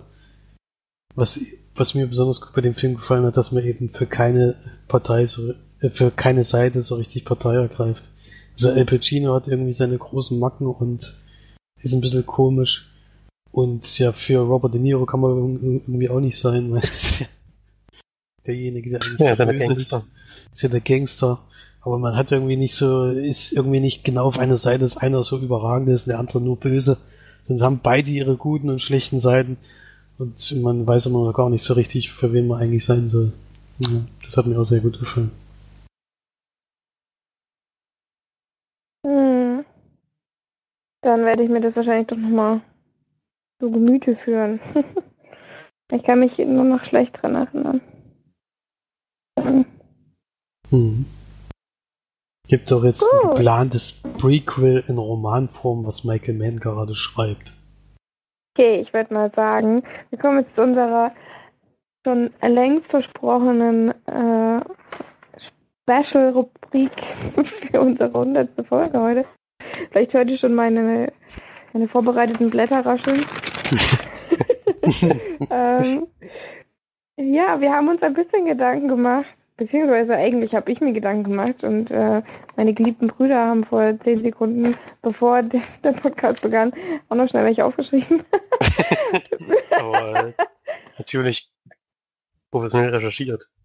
ist schon mal klar. genau. Ich habe bei IMDb äh, besten Actionfilme eingegeben und dann einfach abgeschrieben. Nein, Quatsch. natürlich wurden Gedanken gemacht und es ist alles natürlich ohne Gewehr. Das stimmt Ähm, allerdings, äh, ist sehr, sehr schwierig. Es ist wahnsinnig schwierig, wirklich die besten Filme rauszusuchen, weil manchmal guckt man Filme und man vergisst sie teilweise wieder. Zumindest wenn man so einen Druck hat, um die aufzuschreiben, um sie zu nennen. Und dann im Nachhinein fallen dann noch tausend Filme ein, die wirklich super gut waren und die in die Top 5 gepasst hätten. Eigentlich müsste man auch eine Top 20 machen zu manchen, zumindest zu manchen Genres. Bei mir muss ich jetzt, bevor wir anfangen, sagen, ich habe nur einige Rubriken rausgesucht, weil ich zum Beispiel kein großer Fan von Fantasy bin und wie ja jeder weiß, bin ich überhaupt kein Fan von Science Fiction und dann ähm, einfach Platz 5 bis 1 zu vergeben, ja, sagen wir jetzt mal, einerseits fast nur Star Wars Filme und vielleicht noch ein bisschen, äh, was weiß ich, Guardians of the Galaxy oder irgend sowas, um einfach was, zu nennen, wäre auch Käse gewesen, deswegen habe ich es einfach rausgelassen. Ich hoffe, ich verzeiht mir das. Und ich habe auch nicht alle Kategorien Ähm. gemacht, also das, Wird auch Ja. zu lange gehen. ja. Wird auch ich zu lange gehen, genau. Die äh, Kategorien, die übereinstimmen, die werden wir gemeinsam nennen. Die Kategorien, die, ähm, oder die Genres, die wir einzeln haben, die ähm, bespricht dann jeder einzeln und äh, wir werden einfach nur die äh, Filme nennen, die alle nochmal zu besprechen, wäre echt großer Käse, wenn wir morgen noch da sitzen. Und ähm, genau, ich würde sagen, wir beginnen einfach mal mit dem, was bei mir auch ganz oben steht, was nämlich am leichtesten gefallen ist, nämlich mit äh, dem Horrorfilm-Genre, beziehungsweise mit dem Gruselgenre, Horrorfilm und so weiter. Ähm, Fange ich jetzt einfach mal an, oder? Habt ihr da was dagegen? Nee, Nee, mach. Okay, hab, ich glaube, da haben wir auch alle Platz 5 bis 1. Ich habe da auf meiner Platz 5 zwei Filmchen, was glaube ich eigentlich verboten war, aber ich habe es trotzdem gemacht. Äh, einerseits nämlich The Pact, ein Film, den glaube ich Felix und ich auch schon mehrfach hier erwähnt haben, als äh, ziemlich coolen Horrorfilm, ziemlich guten Horror-Geisterfilm. Ähm, und dann habe ich da noch Triangle stehen, weil ich den damals einfach unverhofft geguckt hatte und ihn dadurch wirklich ziemlich cool fand. Ich hatte überhaupt keine Ahnung von dem Film. Der lief irgendwo bei RTL 2 oder so in der Nacht und da habe ich den geguckt und fand den ziemlich, ziemlich cool. Ja, muss also wir machen die natürlich Plätze. dran. nochmal Achso, ich abwechselnd oder liest du jetzt 5 bis 1? So. Nee, ich würde sagen, wir sagen alle unser Platz 5. Ich habe Platz 5, der, der Descent. Oder Descent. Genau, glaube um richtig. Descent, ja. Ein Horrorfilm um eine Höhle. Und seltsame Viecher da drin. Seltsame Viecher, ja. Bei mir sind sie eher in ein Haus eingesperrt, da gibt's nicht seltsame Viecher, sondern Fallen. Denn mein fünftliebster Horrorfilm ist auch ein Film, den wahrscheinlich fast keiner kennt, also Marge und ich. nämlich The Collector. Auf jeden Fall ein grandioser Film. Gut, meine Platz 4 ist äh, Rag. Und zwar nicht äh, die Verfilmung Quarantäne, sondern der ursprüngliche Rag-Film aus Spanien, glaube ich.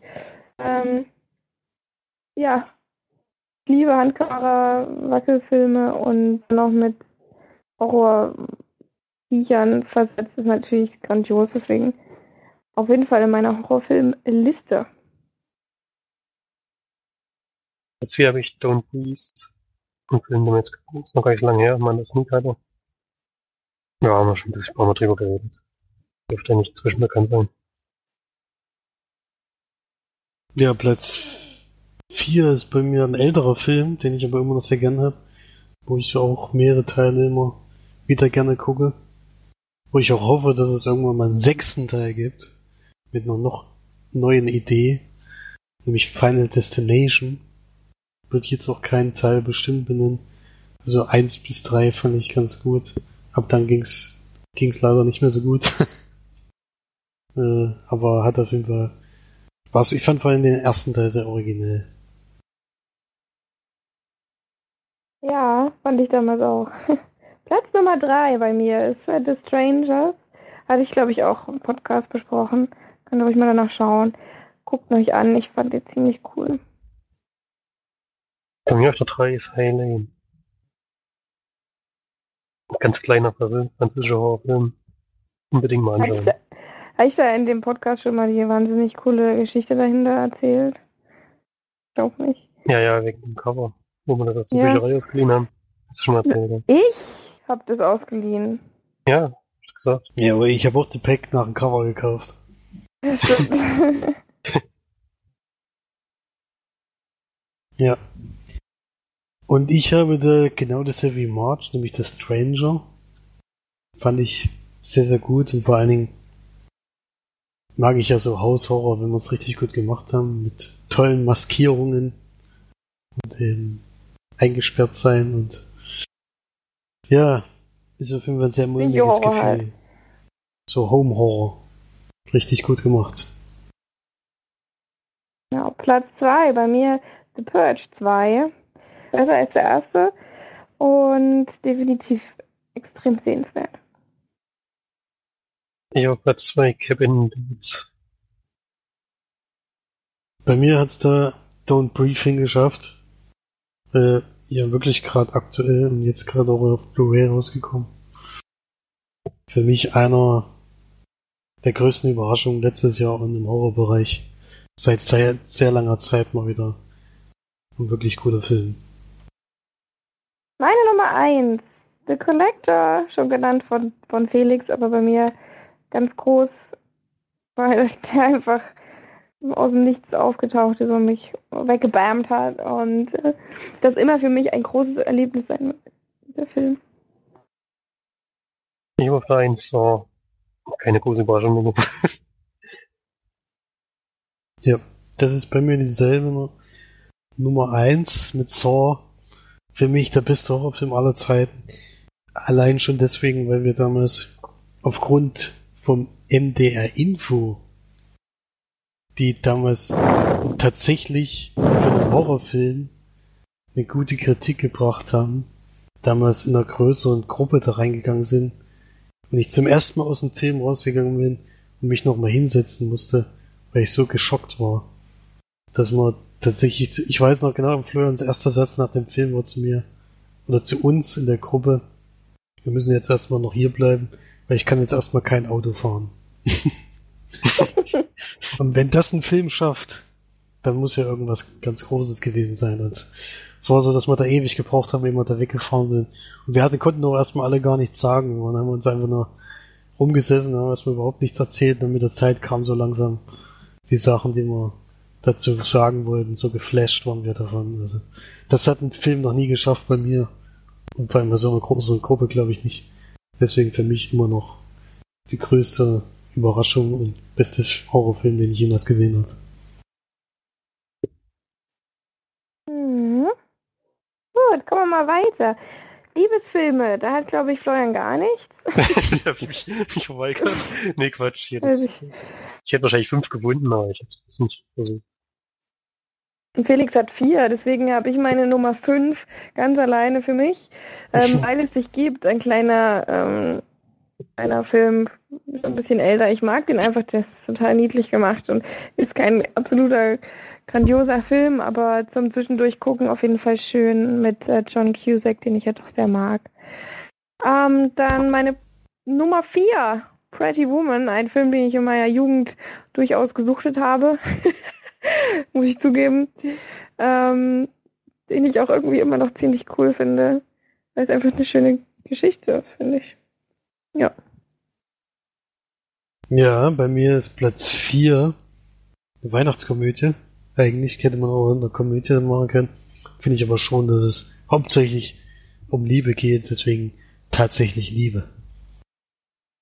Ja, den finde ich ja ziemlich doof, den Film. Ich finde ihn eigentlich auch eher gut, weil ich viel gelacht habe, anstatt dass es irgendwie eine Schnulze gewesen wäre. Ist auch sehr schnulzig. Ja. Ähm, Platz Nummer drei bei mir ein Film, den ich auf, wahrscheinlich einmal im Jahr gucke.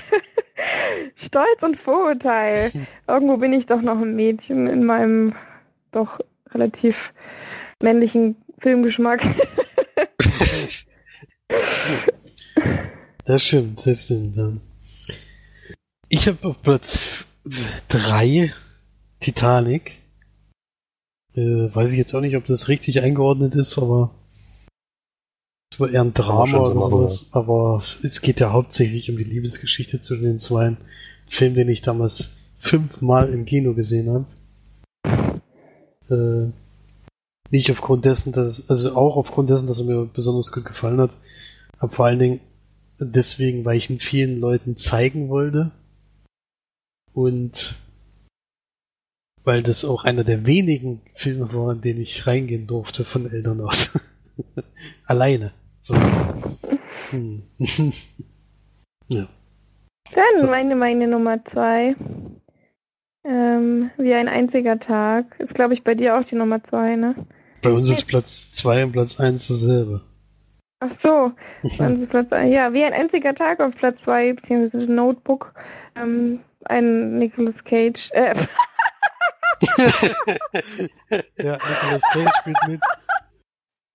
Spielt mit, ich hat wollte er die eine Hauptrolle. Nicolas, Nicolas Cage ähm, Buchverfilmung, würde ich sagen. Ja, natürlich eine Nicholas Sparks Buchverfilmung. Ähm, ähm, der ja leider jetzt äh, ziemlich abnimmt mit seinen Büchern, beziehungsweise mit den äh, Geschichten darin. Das ist ein Film, der wirklich sehr, sehr schön ist. Mit Ryan Gosling. Und na gut, was erzähle ich eigentlich? Ihr kennt die wahrscheinlich alle. Mhm. Und dann unsere Pl Nummer 1, Felix. Alles eine Frage der Zeit. Ja, ein wunderschöner Film. Das mit Gleeson. Gut, ähm, ich habe jetzt weiter auf meiner Liste Thriller. Thriller. Thriller. Ja. Wollen wir da ja weitermachen? Jo. Meine Nummer 5 ist äh, Gesetz der Rache. Heute schon kurz genannt im Podcast. Hier taucht er wieder auf.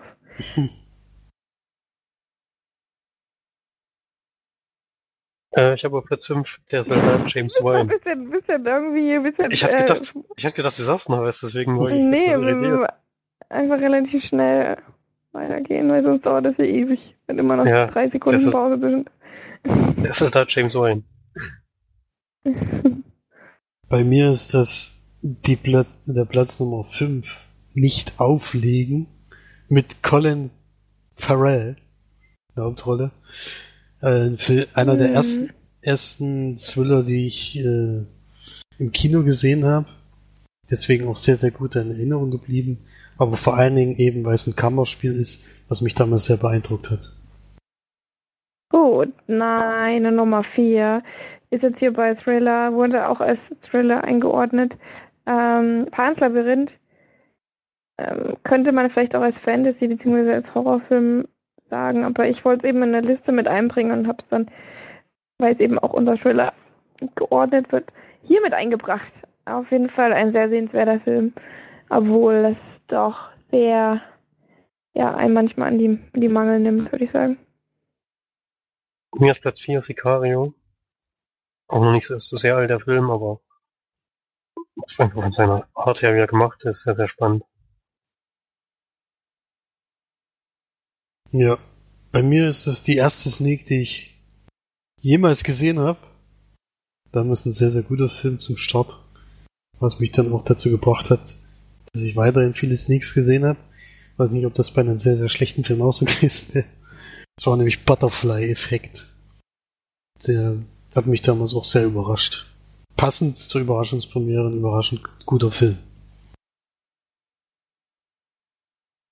Meine Nummer drei. Sieben. Was ist in dem Paket? Wahrscheinlich eine der ähm, relativ bekanntesten Szenen der Filmgeschichte, würde ich mal sagen. Ja, wird oft genug recycelt. Mir ist Platz 3 March Nummer 4. Hans Labyrinth. Bei mir ist Platz 3 das Schweigen der Lämmer. Hat mich damals sehr beeindruckt, dadurch, dadurch dass ich die Buchvorstellung zu diesem Film gemacht habe. Gemacht Äh, von von dem Buch. Habe ich auch selber ausgearbeitet und persönlich vorgetragen. persönlich vorgetragen, stimmt schon mal. persönlich vorgetragen und eine Eins dafür gekriegt. Das muss man ganz klar sagen. Florian hat das so ausgearbeitet, oder was? Ich hab, ich, ich hab's auf dem Gymnasium gemacht und Felix hat's dann, weiß ich, nochmal auch, vorge auch vorgeführt. Hervorragend. Ich hatte wieder einen Tag vorher gemerkt, dass ich eine Buchvorstellung habe. Zum Glück Ich hatte Florian auch eine parat. geliebt. Ey, das war das Geilste. Ich habe das so gerne gemacht. Äh. Ich habe dann äh, Szenen aus einem Buch vorgelesen, was ich noch nicht einmal gelesen habe. Das war echt überragend.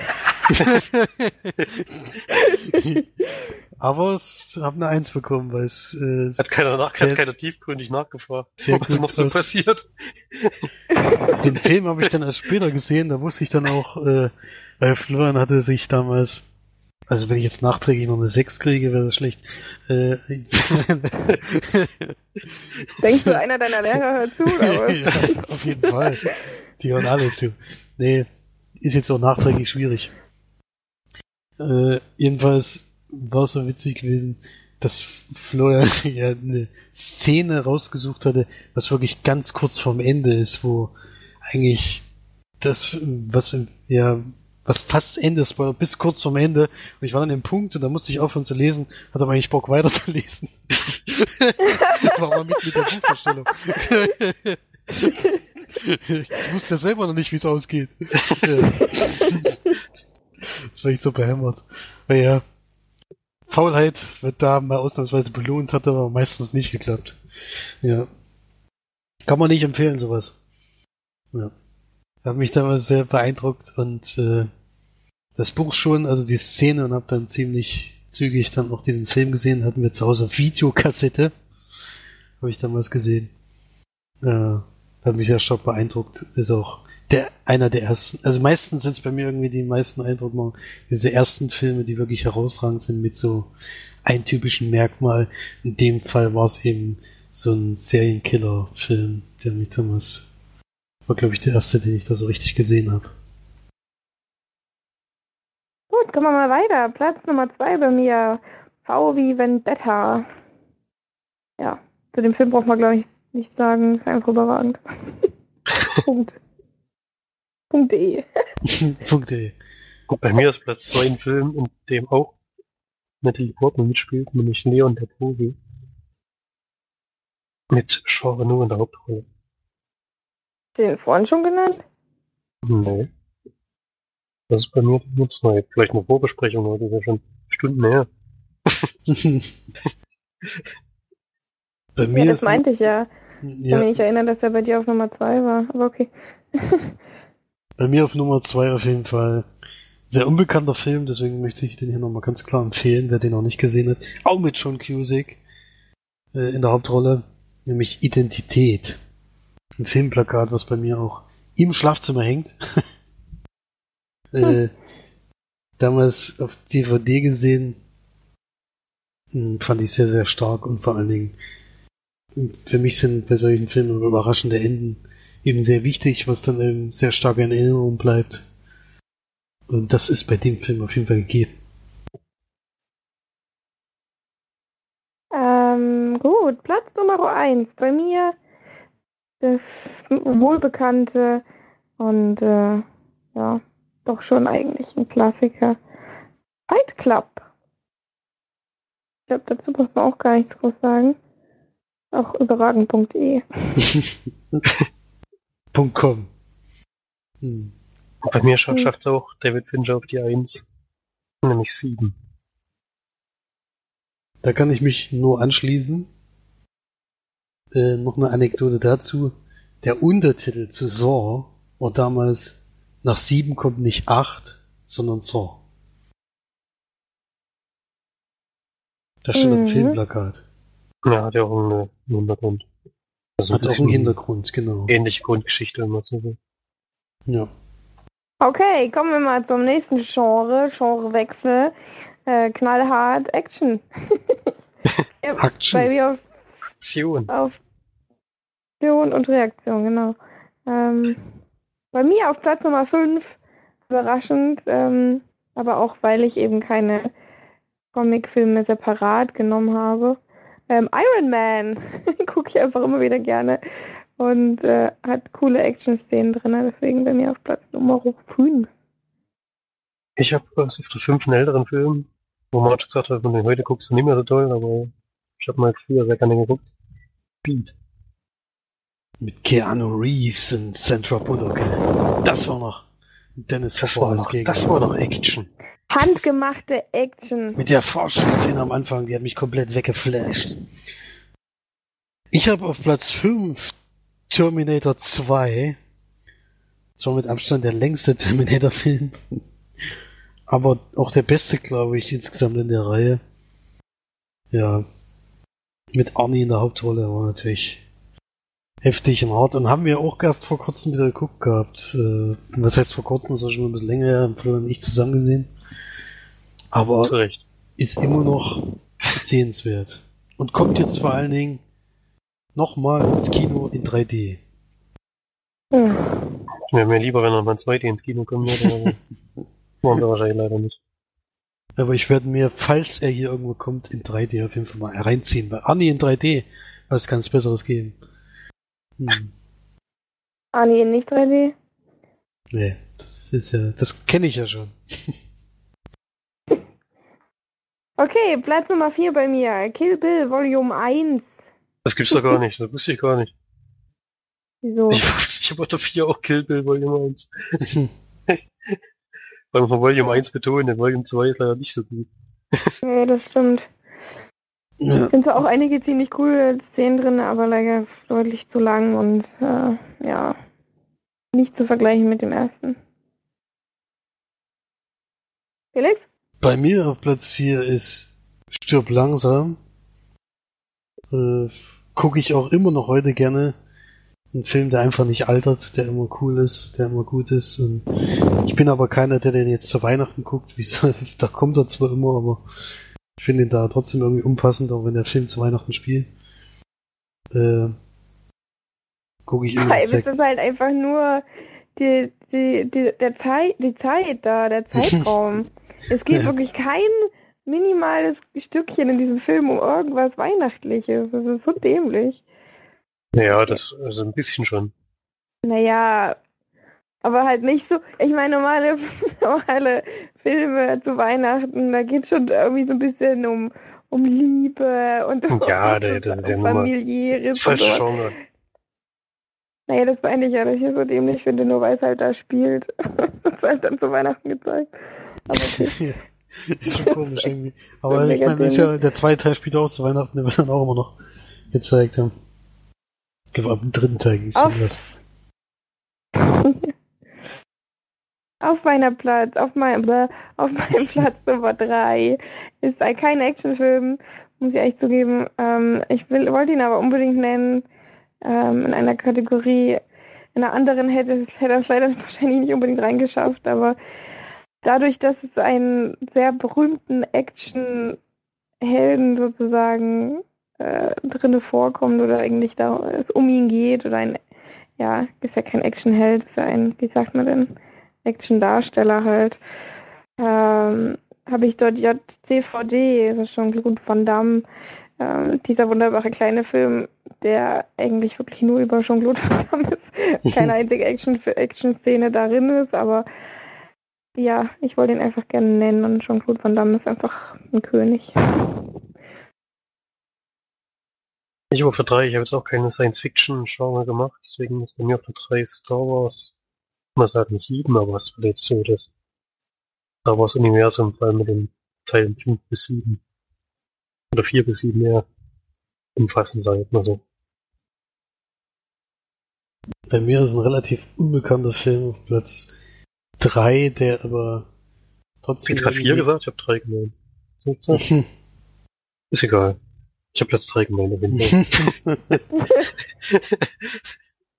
äh, ein relativ unbekannter Film, den wir damals auch aus, auf Video aus der Videothek ausgeliehen hatten. Äh, Florian und mein bester Kumpel. Die hatten damals immer die Angewohnheit, in die Videothek zu gehen und irgendwelche Filme ab 18 auszuleihen. Egal was drauf, was es war, Hauptsache es war ab 18. Ich weiß noch, dass wir an dem Tag einen ganz, ganz grottenschlechten Film gesehen hatten und schon völlig frustriert waren. Und dann wird die nächste, das nächste Video eingelegt und was ist es? Der blutige Pfad Gottes. Der hat uns komplett umgehauen. Ja, so kann es manchmal sein bei diesen Fehlgriffen in, in der Videothek. Ist das Willem Dafoe da drin noch was? Der ist Ja. Willem Dafoe, ja. Ja, stimmt. ja. Und für mich Crank, ja. einer der überraschendsten Filme und der wirklich best inszenierten äh, Filme, die ich gesehen habe. Also wirklich überraschend und für jeden, der noch nicht kennt, unbedingt mal gucken. War, glaube ich, lange Zeit verboten in Deutschland dann, ne? Oder? Weiß ich nicht mehr. Glaub, ja. Keine Ahnung. Auf jeden Fall war er in der Videothek vorhanden. Platz Nummer 2. Bei mir. Vielleicht etwas überraschend, weil es nicht auf Platz Nummer 1 ist, aber ähm, The Dark Knight, der Batman-Film mit äh, Ledger. Jeder kennt ihn, jeder liebt ihn.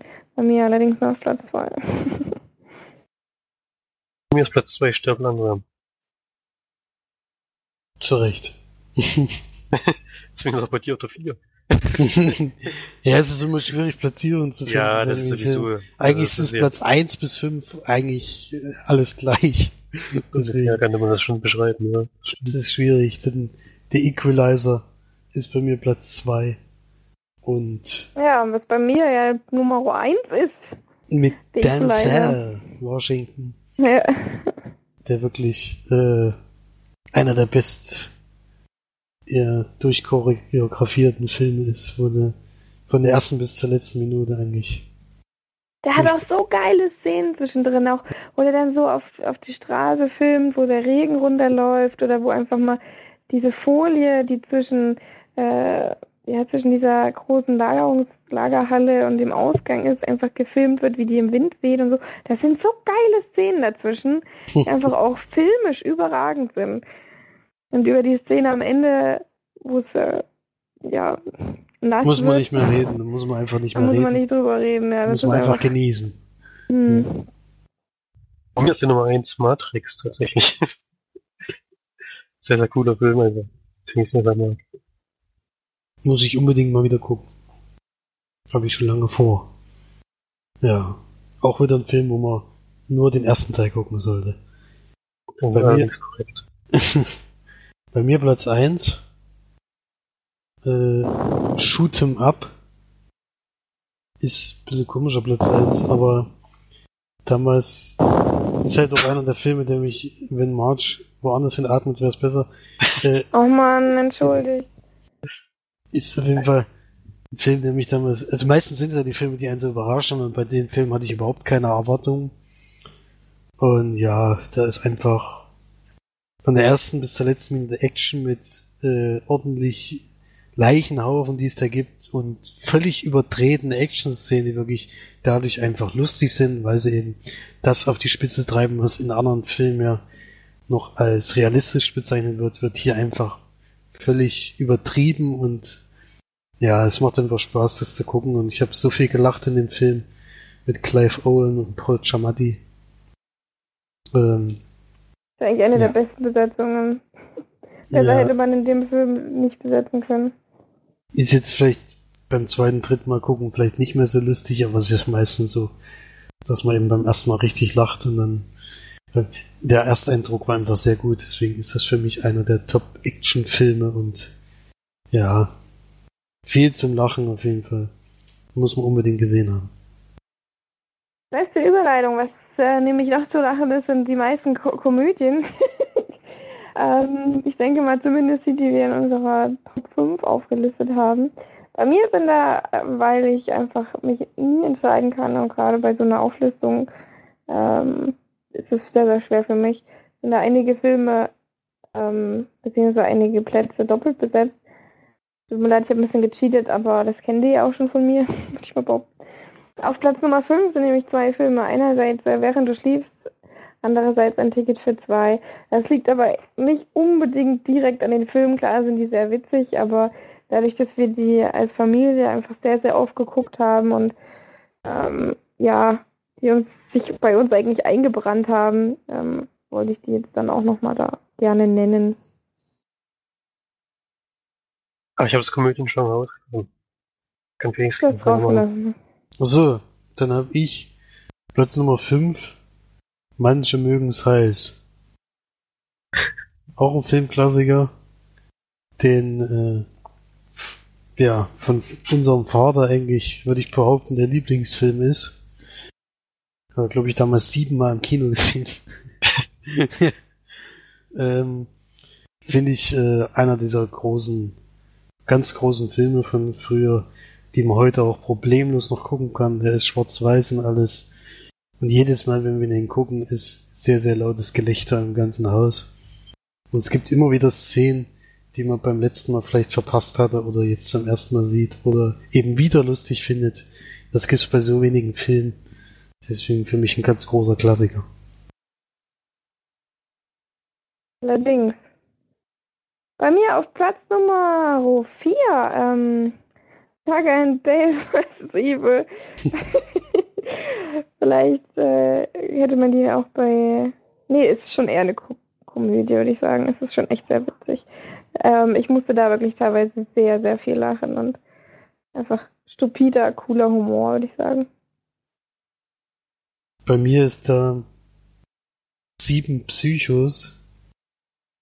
Für mich schon mit Colin Farrell. Unter anderem. Farrell. Farrell. Ja, ich, irgendwann kriegen wir es noch hin. Auf jeden Fall ein sehr, sehr witziger Film. Ja, Schon die Anfangsszene ist wirklich überragend und muss man einfach mal gesehen haben. Äh, Definitiv, ja. Es gibt auch eine sehr schöne Szene mit einer Armbrust. Äh, Ja. Ja. das sind halt solche Sachen, sind so einmalig in solchen Filmen, wo solche Sprüche eben, die für immer in Erinnerung bleiben. Da gibt's in dem Film wieder mehrere. Das ist halt auch immer wichtig, dass das für immer im Kopf bleibt, solche Filme. Bei mir auf Platz Nummer 3 wieder zwei Filme, ähm, zwei Klassiker. Einmal ein Fisch namens Wanda und zwei irre Typen auf der Flucht. Wieder zwei Filme, die wir sehr genießen in unserer Familienfilmhistorie, aber ähm, definitiv extrem witzig, würde ich sagen. Bei mir landet da Fünf Zimmer Küche Sarg. Film, den wir jetzt schon mehrmals im Podcast empfohlen haben, auch erst vor kurzem vom Florian geguckt. Hm. Für mich ein sehr, sehr schöner Humor, der ja, die Art des Films gefällt mir einfach sehr gut. Das ist also eine Art Dokumentarfilm gedreht wurde. Und ja, musste sehr, sehr viel lachen. Das ist immer ein gutes Zeichen. Mit Komödien tue ich mich allgemein schwer, aber diese Art hat mich dann doch schon sehr zum Lachen bewegt. Platz Nummer 2 bei mir, ziemlich beste Freunde. Glaube ich, ohne Kommentar. Der fehlt in meiner Liste komischerweise. ich weiß nicht, hätte ich auch erst Drama, oder? Nee, ich weiß es auch nicht. Was? Drama, Komödie. Tragikomödie. Tragikomödie. Das ist auch sehr schwer, Sehr schwer. einzuordnen. Sehr, sehr schwer einzuordnen. Ich habe bei Platz Nummer zwei Zurück in die Zukunft. Film, den man eigentlich auch in mehrere Kategorien einordnen kann. Für mich so ein Klassiker, den ich immer wieder gerne gucke. Florian und ich auch zum ersten Mal vor gar nicht allzu langer Zeit im Kino gesehen. War auch ein schönes Erlebnis. Platz Nummer eins. Bei mir wieder zwei Filme. Beide schon genannt von Felix. Manche mögen es heiß und zwei Zimmerküche Saug. Bei mir ist tatsächlich Platz Nummer eins Kick-Ass. Ich glaube, der einzige Film in den letzten Jahren, der gut ist und es spielt Nicolas Cage mit. Cool, muss man Ja. da sagen.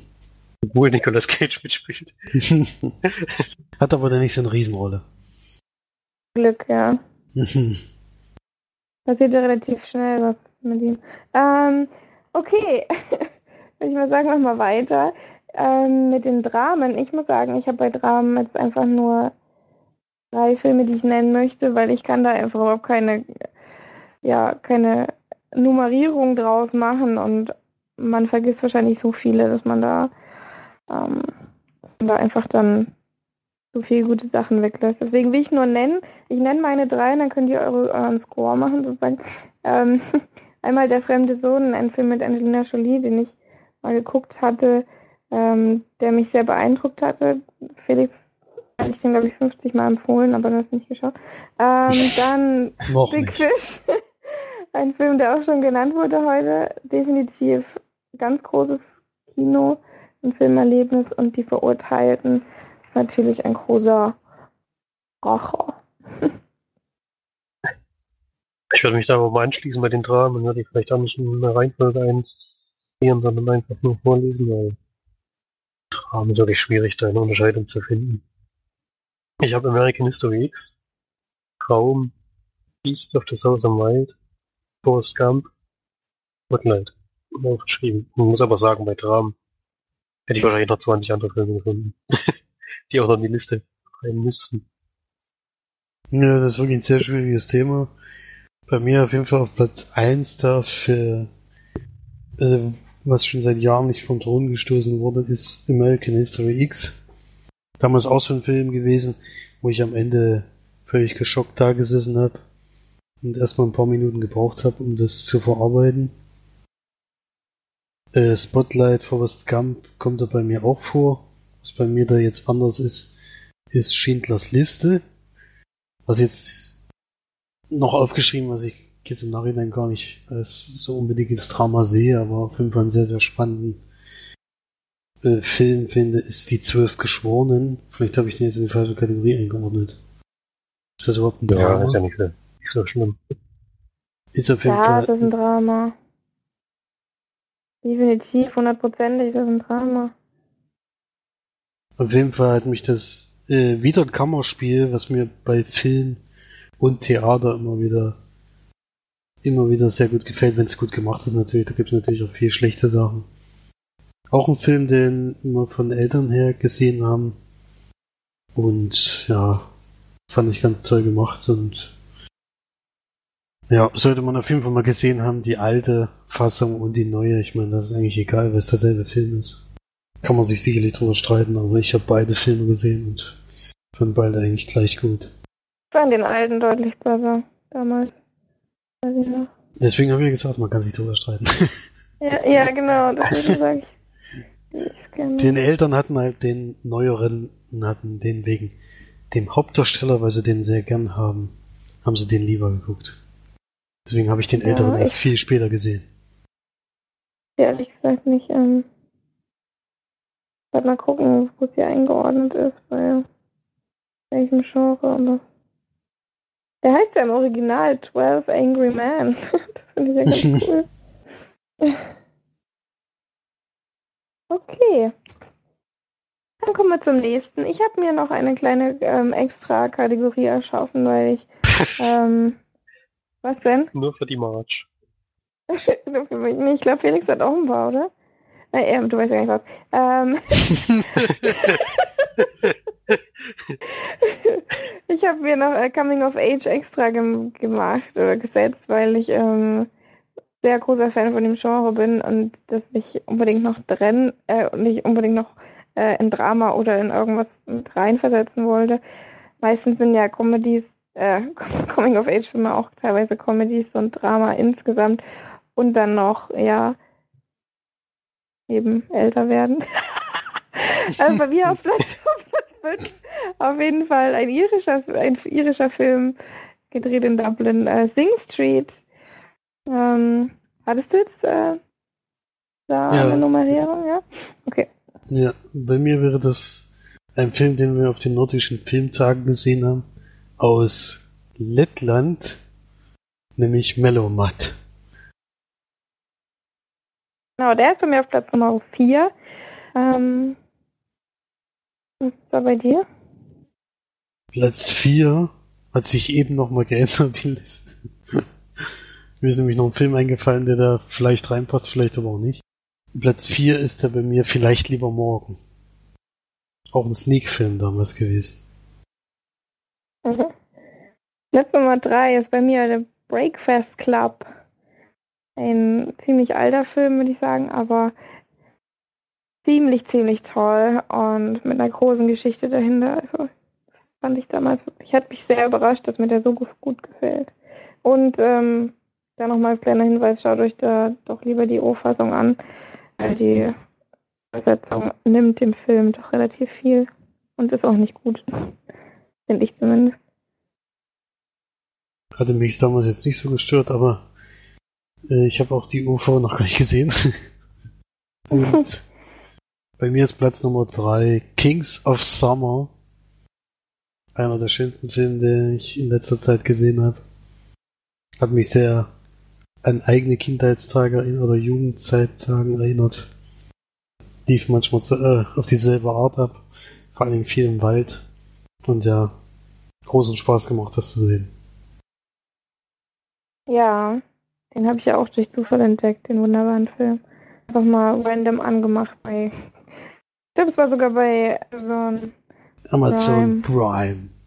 Hm. Bei mir auf Platz Nummer 2 schon genannt, vielleicht lieber morgen. Ja, ist einfach ein toller Film. Ja, Platz 2 Ähm. hat sich. Achso, wolltest du noch was sagen? Nee, nee, nee, ich wollte nur sagen, der Originaltitel ist deutlich schöner. Ähm, The Perks of Being a Flower. Ja, ist wirklich schön, das stimmt. Bei mir auf Platz 2, der sich jetzt nochmal nach vorne geschoben hat, den es vorher noch gar nicht gab, ist Chronicle. Ein Film, den wir. Das ist für dich ein Coming-of-Age-Film. ja, ich okay. habe da erst, ich habe gar nicht dran gedacht und dann ist mir eingefallen und habe noch gedacht, wo, wo schiebe ich den jetzt noch rein?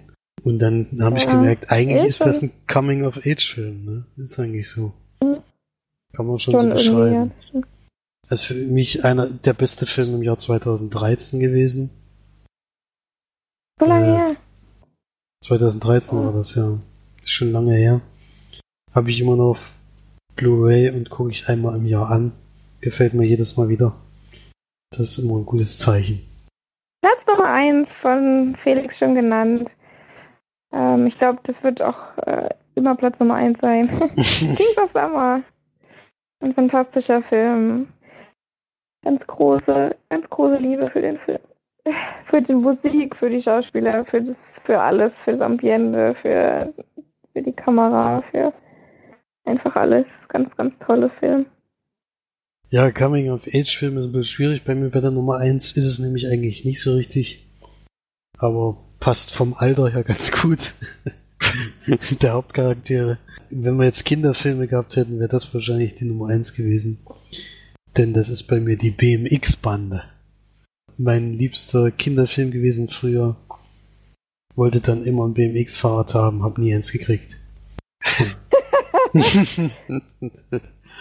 Aber für mich äh, damals auch sehr beeindruckt. Und wenn man heute guckt, also damals fand ich ihn total spannend. Heute ist er auf einmal sehr lustig, man kann immer noch sehr gut gucken. Das ist schön. Ja. Meistens verlieren ja die Kinderfilme dann irgendwann an Wert, wenn man dann erwachsen ist. Und jetzt weiß ich, warum Vater damals immer so viel gelacht hat. Jetzt lachen wir zusammen darüber. Ja. Ja. Die Gangster sind nämlich wirklich schön blöd. Ja. Okay, dann habt ihr, glaube ich, noch Comic-Verfilmungen als extra Punkt. Ja, ich habe auf Platz 5 Kick-Ass. Ich habe The Guardians of the Galaxy. Das ist gleich mal meine Nummer 4. da habe ich Iron Man, was Matt schon mal vorhin genannt hat. Platz 3 ist bei mir Deadpool.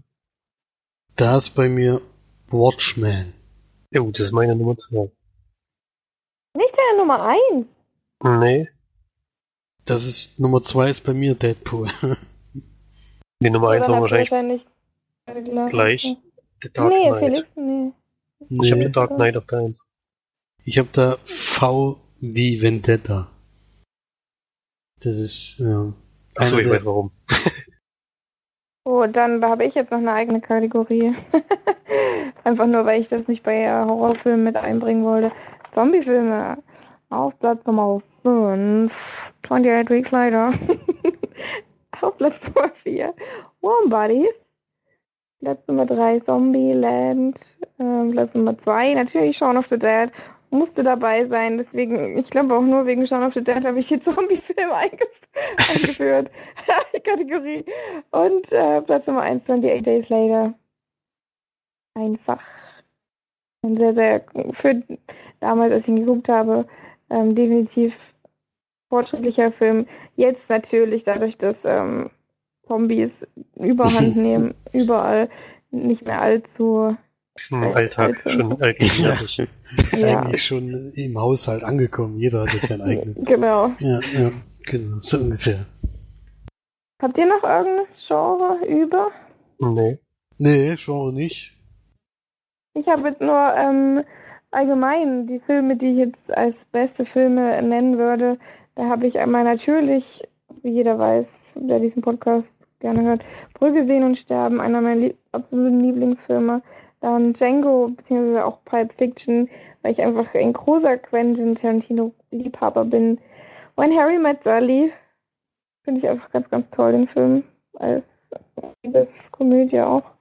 Wer die Nachtigall stört, definitiv auch. Ähm, ein großer Klassiker und High Lane, der musste einfach auch noch mit rein.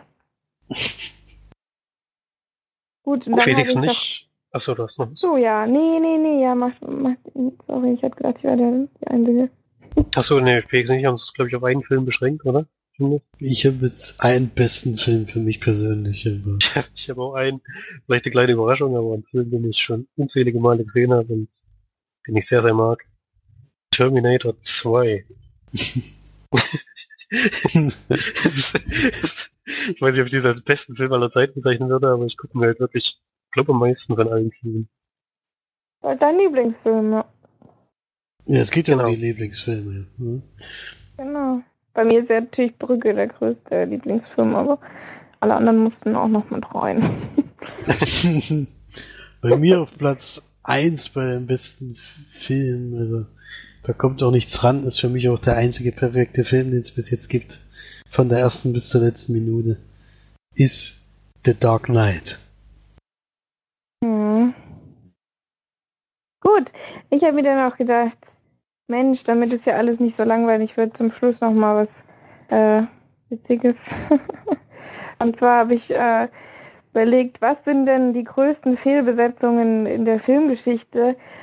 Einerseits sind wir uns, glaube ich, alle klar oder alle sicher, dass Hayden Christensen nicht unbedingt die beste Besetzung für den jungen ähm, Darth Vader war, würde ich jetzt mal behaupten.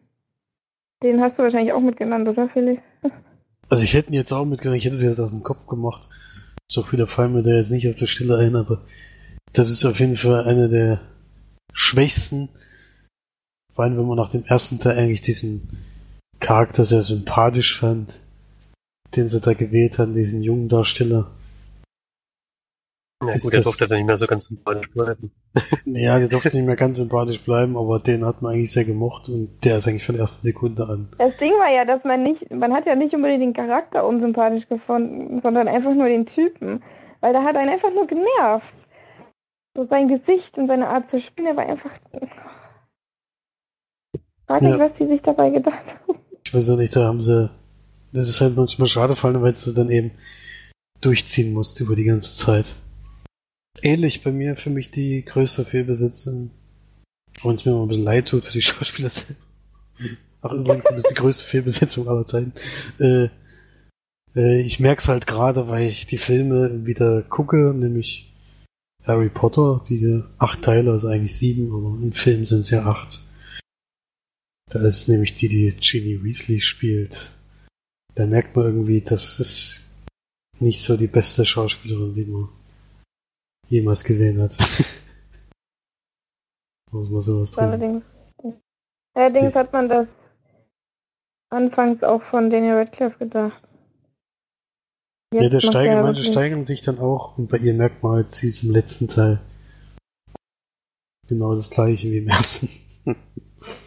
das kann man leider Kon nicht konstante Leistung machen. abgelegt. Konstante Leistung, die leider nicht so gut war.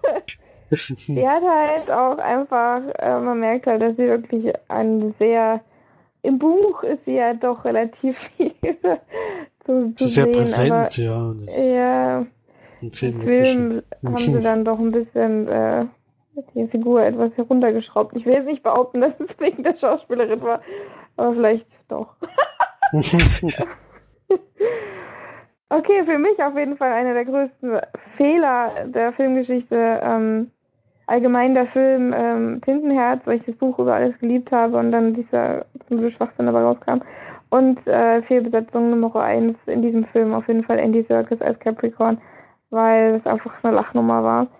Im Buch war der war Capricorn wirklich der einer der schlimmsten Bösewichte und dann kommt da so ein so ein Hämpfling an und spielt den. Also das war eine der größten Enttäuschungen meines Lebens. ja, da ist einfach ganz viel in mir kaputt gegangen. ja, was, ähm, hast du noch was? Nö, jetzt auf die Schnelle fällt mir jetzt nichts mehr ein. Großartig. Ich habe nur allgemein ähm, als kleinen Gag und weil jeder weiß, der den Podcast hört, dass ich ihn hatte, ähm, allgemein immer in jeder Rolle, für mich zumindest, äh, Nicolas Cage. Du hast ja auch es nicht den halt- Film gesehen, wofür er einen Oscar gekriegt hat. Ja, das stimmt schon. Aber für meinen Wissensstand ist es auf jeden Fall bis jetzt immer die absolute Fehlbesetzung. Allgemein, dass er überhaupt ein Schauspieler ist, ist für mich wirklich, ähm, keine Ahnung. Ich hasse den Typen jetzt nicht oder so, der ist auch ganz witzig, auch bei den Interviews, aber er ist, kann er einfach nicht schauspielern. Und so, okay. ich will nicht wieder in, in Rage ausarten, aber. Gut. Und das war's. Wuhu. Folge Nummer 100 ist beendet. Ich hoffe, ihr Schön hattet viel. Spaß. Ich hoffe, ihr hattet viel Spaß beim Anhören. Können ja ruhig auch auch- mal die Zuhörer in den Kommentaren ein bisschen schreiben, was so ihre liebsten Filme sind. Müssen jetzt nicht jedes Genre einzeln machen. Aber halt mal Auch müsst schreiben. ihr, es sind Hausaufgaben. persönlich, persönlich bester Wenn Film. wir das drei vielleicht. Minuten vor der Sendung können, dann könnt ihr das auch mal zu Hause am Schreibtisch machen. Ihr konntet das drei Minuten vor der Sendung. Ich habe mich fleißig vorbereitet wie eine 1A-Schülerin. 1A Schülerin wusste aber auch nicht. Das vielleicht ist noch richtig, ganz aber das kurz, ist ein anderes Thema. können wir vielleicht noch ganz kurz auf die Kommentare vom letzten Mal eingehen. Und diesmal relativ viele, deswegen wirklich nur die sind ganz kurz. Die Steff hatte in der Sneak auch den Film, den Felix hatte, die Bayern. Und sie hat als Kurzzusammenfassung geschrieben, steht das gleich wieder, ein Kammerspiel, bei dem zwölf Leute 90 Minuten lang auf dem Fußboden rumroppen und dabei immer dreckiger werden. Und gibt fünfeinhalb von zehn Leinwandperlen. Hat dann Felix eine Frage gestellt, und zwar jetzt in UV gesehen. Und da wurde mit sehr starkem Akzent gesprochen und sie wollte gerne wissen, wie das in Deutsch umgesetzt wurde. Hast du zwar schon geantwortet, aber kannst du vielleicht nochmal sagen? Ja, ich fand die deutsche Synchronisation sehr gut, sind alle Sprecher, bekannten Sprecher auch bei diesen Schauspielern dabei, trotz dessen, es eine sehr kleine Produktion ist. Dadurch, dass es auf Deutsch ist, konnte man zum Glück alles sehr gut verstehen. ja, kann man auf jeden Fall auf Deutsch gucken.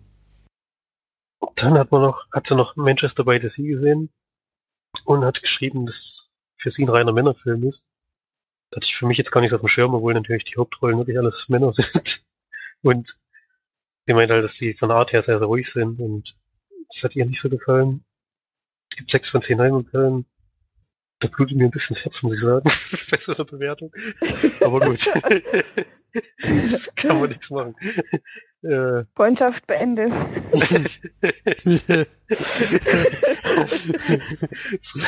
Es reicht bei dir nicht einmal aufzulegen. Oh. Gut, aber haben wir jetzt alle I Met Your Mother Dinger durchgebaut. Und sie hatte dann der nächsten Sneak noch. Eingestellt. Barney Stinson eingestellt. Oh, Ach nee. Schönes. Beim nächsten sie Lombok und sie kannte den ersten Teil noch nicht und sie hat nicht ganz so viel gelacht mit einer Szene so richtig viel. Und gibt sieben für zehn Perlen. Ja, darauf hat Erik geantwortet. Beste Filmzusammenfassung überhaupt. Lombok ist einfach nur geil. das ist mir sehr sympathisch, Erik. Ohne Mist. und Einer er, der sympathischsten Kommentare überhaupt. Nein, Quatsch, aber und er hat Regen sehr gemacht. witzig. Vor allem bei einer Szene am Ende, ja. Da gibt's eine, eine relativ lange Szene sogar. Das ist wirklich sehr, sehr, sehr, sehr skurril. Wie geil Hause. Das ist echt ein richtig guter Kommentar. Kurz zusammengefasst, so muss es sein im Podcast. Ey. Hm. Und die, und die Stefan hat gemeint, hat die letzte Szene war auch die, bei der sie am meisten gelacht hat. Insgesamt war es halt nicht so ihr Film. Naja, gut. Ist nicht jedermanns Humor. Das ist schon klar. Eben. Ja, war sehr schön, dass so viele Kommentare reingekommen sind letztes Mal. Haben uns sehr gefreut. Gerne weiter. Ja, auch wenn es ja schön, wenn so eine Diskussion entsteht. Das ist echt. Naja, Ja, Erik hat's ja ist gleich. Erik hat's ja gleich runtergebügelt mit seinem Kommentar.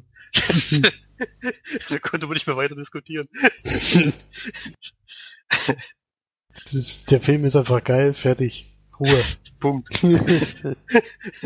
Punkt. Hat Kann nicht anschließen. oder? War wirklich sehr, sehr, war wirklich sehr, sehr lustig. Das stimmt. Ja. Okay. Vielen Dank für die Kommentare. Vielen Dank für die Gratulationen, die uns nicht erreicht haben für unsere hundertsten. Das kommt doch Komm jetzt doch erst. jetzt, komm jetzt erst die Millionen. Ich kann dich vor der, vor der Sendung schon gratulieren. können uns schon kaum mehr retten vor den Kommentaren nächste Woche, die kann man nicht alle vorlesen.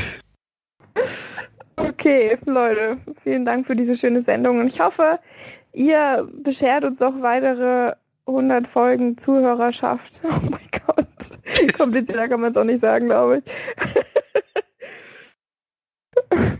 Dann vielen, vielen Dank fürs Einschalten und hoffentlich bis zum nächsten Mal. Tschüss. Tschüss. Tschüss.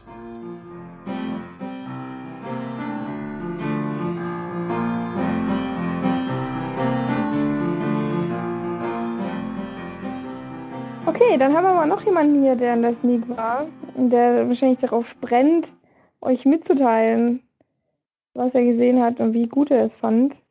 Deswegen hau doch mal raus, Florian. Hä? War ich zweimal in der Sneak? So fuck, ey. Ich bin. Scheiße, Hast du ich wieder vergessen, dass Florian schon viel besprochen Ja, schon, dann mach doch mal die Besprechung von der 101-Jährigen. Marge hat's vergessen. dass wir das ich habe Outtake irgendwie gerade gedacht, ich, Das das, wird das war gerade Outtake mega dran geschnitten, Das war gerade mega merkwürdig, weil ich habe gerade gedacht, dass Florian das in der Vorbesprechung erzählt hat. Ich habe jetzt Echt? gedacht, ich habe jetzt gedacht, Marge hat hier irgend so einen Special Guest aufgetrieben. Der ist auf einmal Ja, ich war so völlig irritiert. Wo hat denn Das, Marge war- das das nie wäre aber gesehen? mega geil Das gewesen. wäre jetzt richtig geil gewesen, wenn, man das im Hintergrund, das im Hintergrund noch eine Besprechung gemacht hätte. Oh, Und das spielen wir dann jetzt mal ein. Ja. Oh Mann, tut mir leid, ey. Ich, hab, ich war nix. wirklich gerade hundertprozentig darauf äh, davon überzeugt, dass du das in der, in der Vorbesprechung gesagt hast. Und so, weil das schon wieder so lange her war gefühlt. Felix hat mir so lange den Vater besprochen. Ich weiß nicht. Ja, so Weil meistens fängt er auf Felix. Nee, ich Nee, weiß das auch fängt nicht. Florian immer an, weil er hat die Sneak immer zuerst gesehen. Ja, das stimmt. Das war ja auch lustig, also. Ja. Kannst jetzt Passt aber, ja auch, das ist auch ein guter Outtake.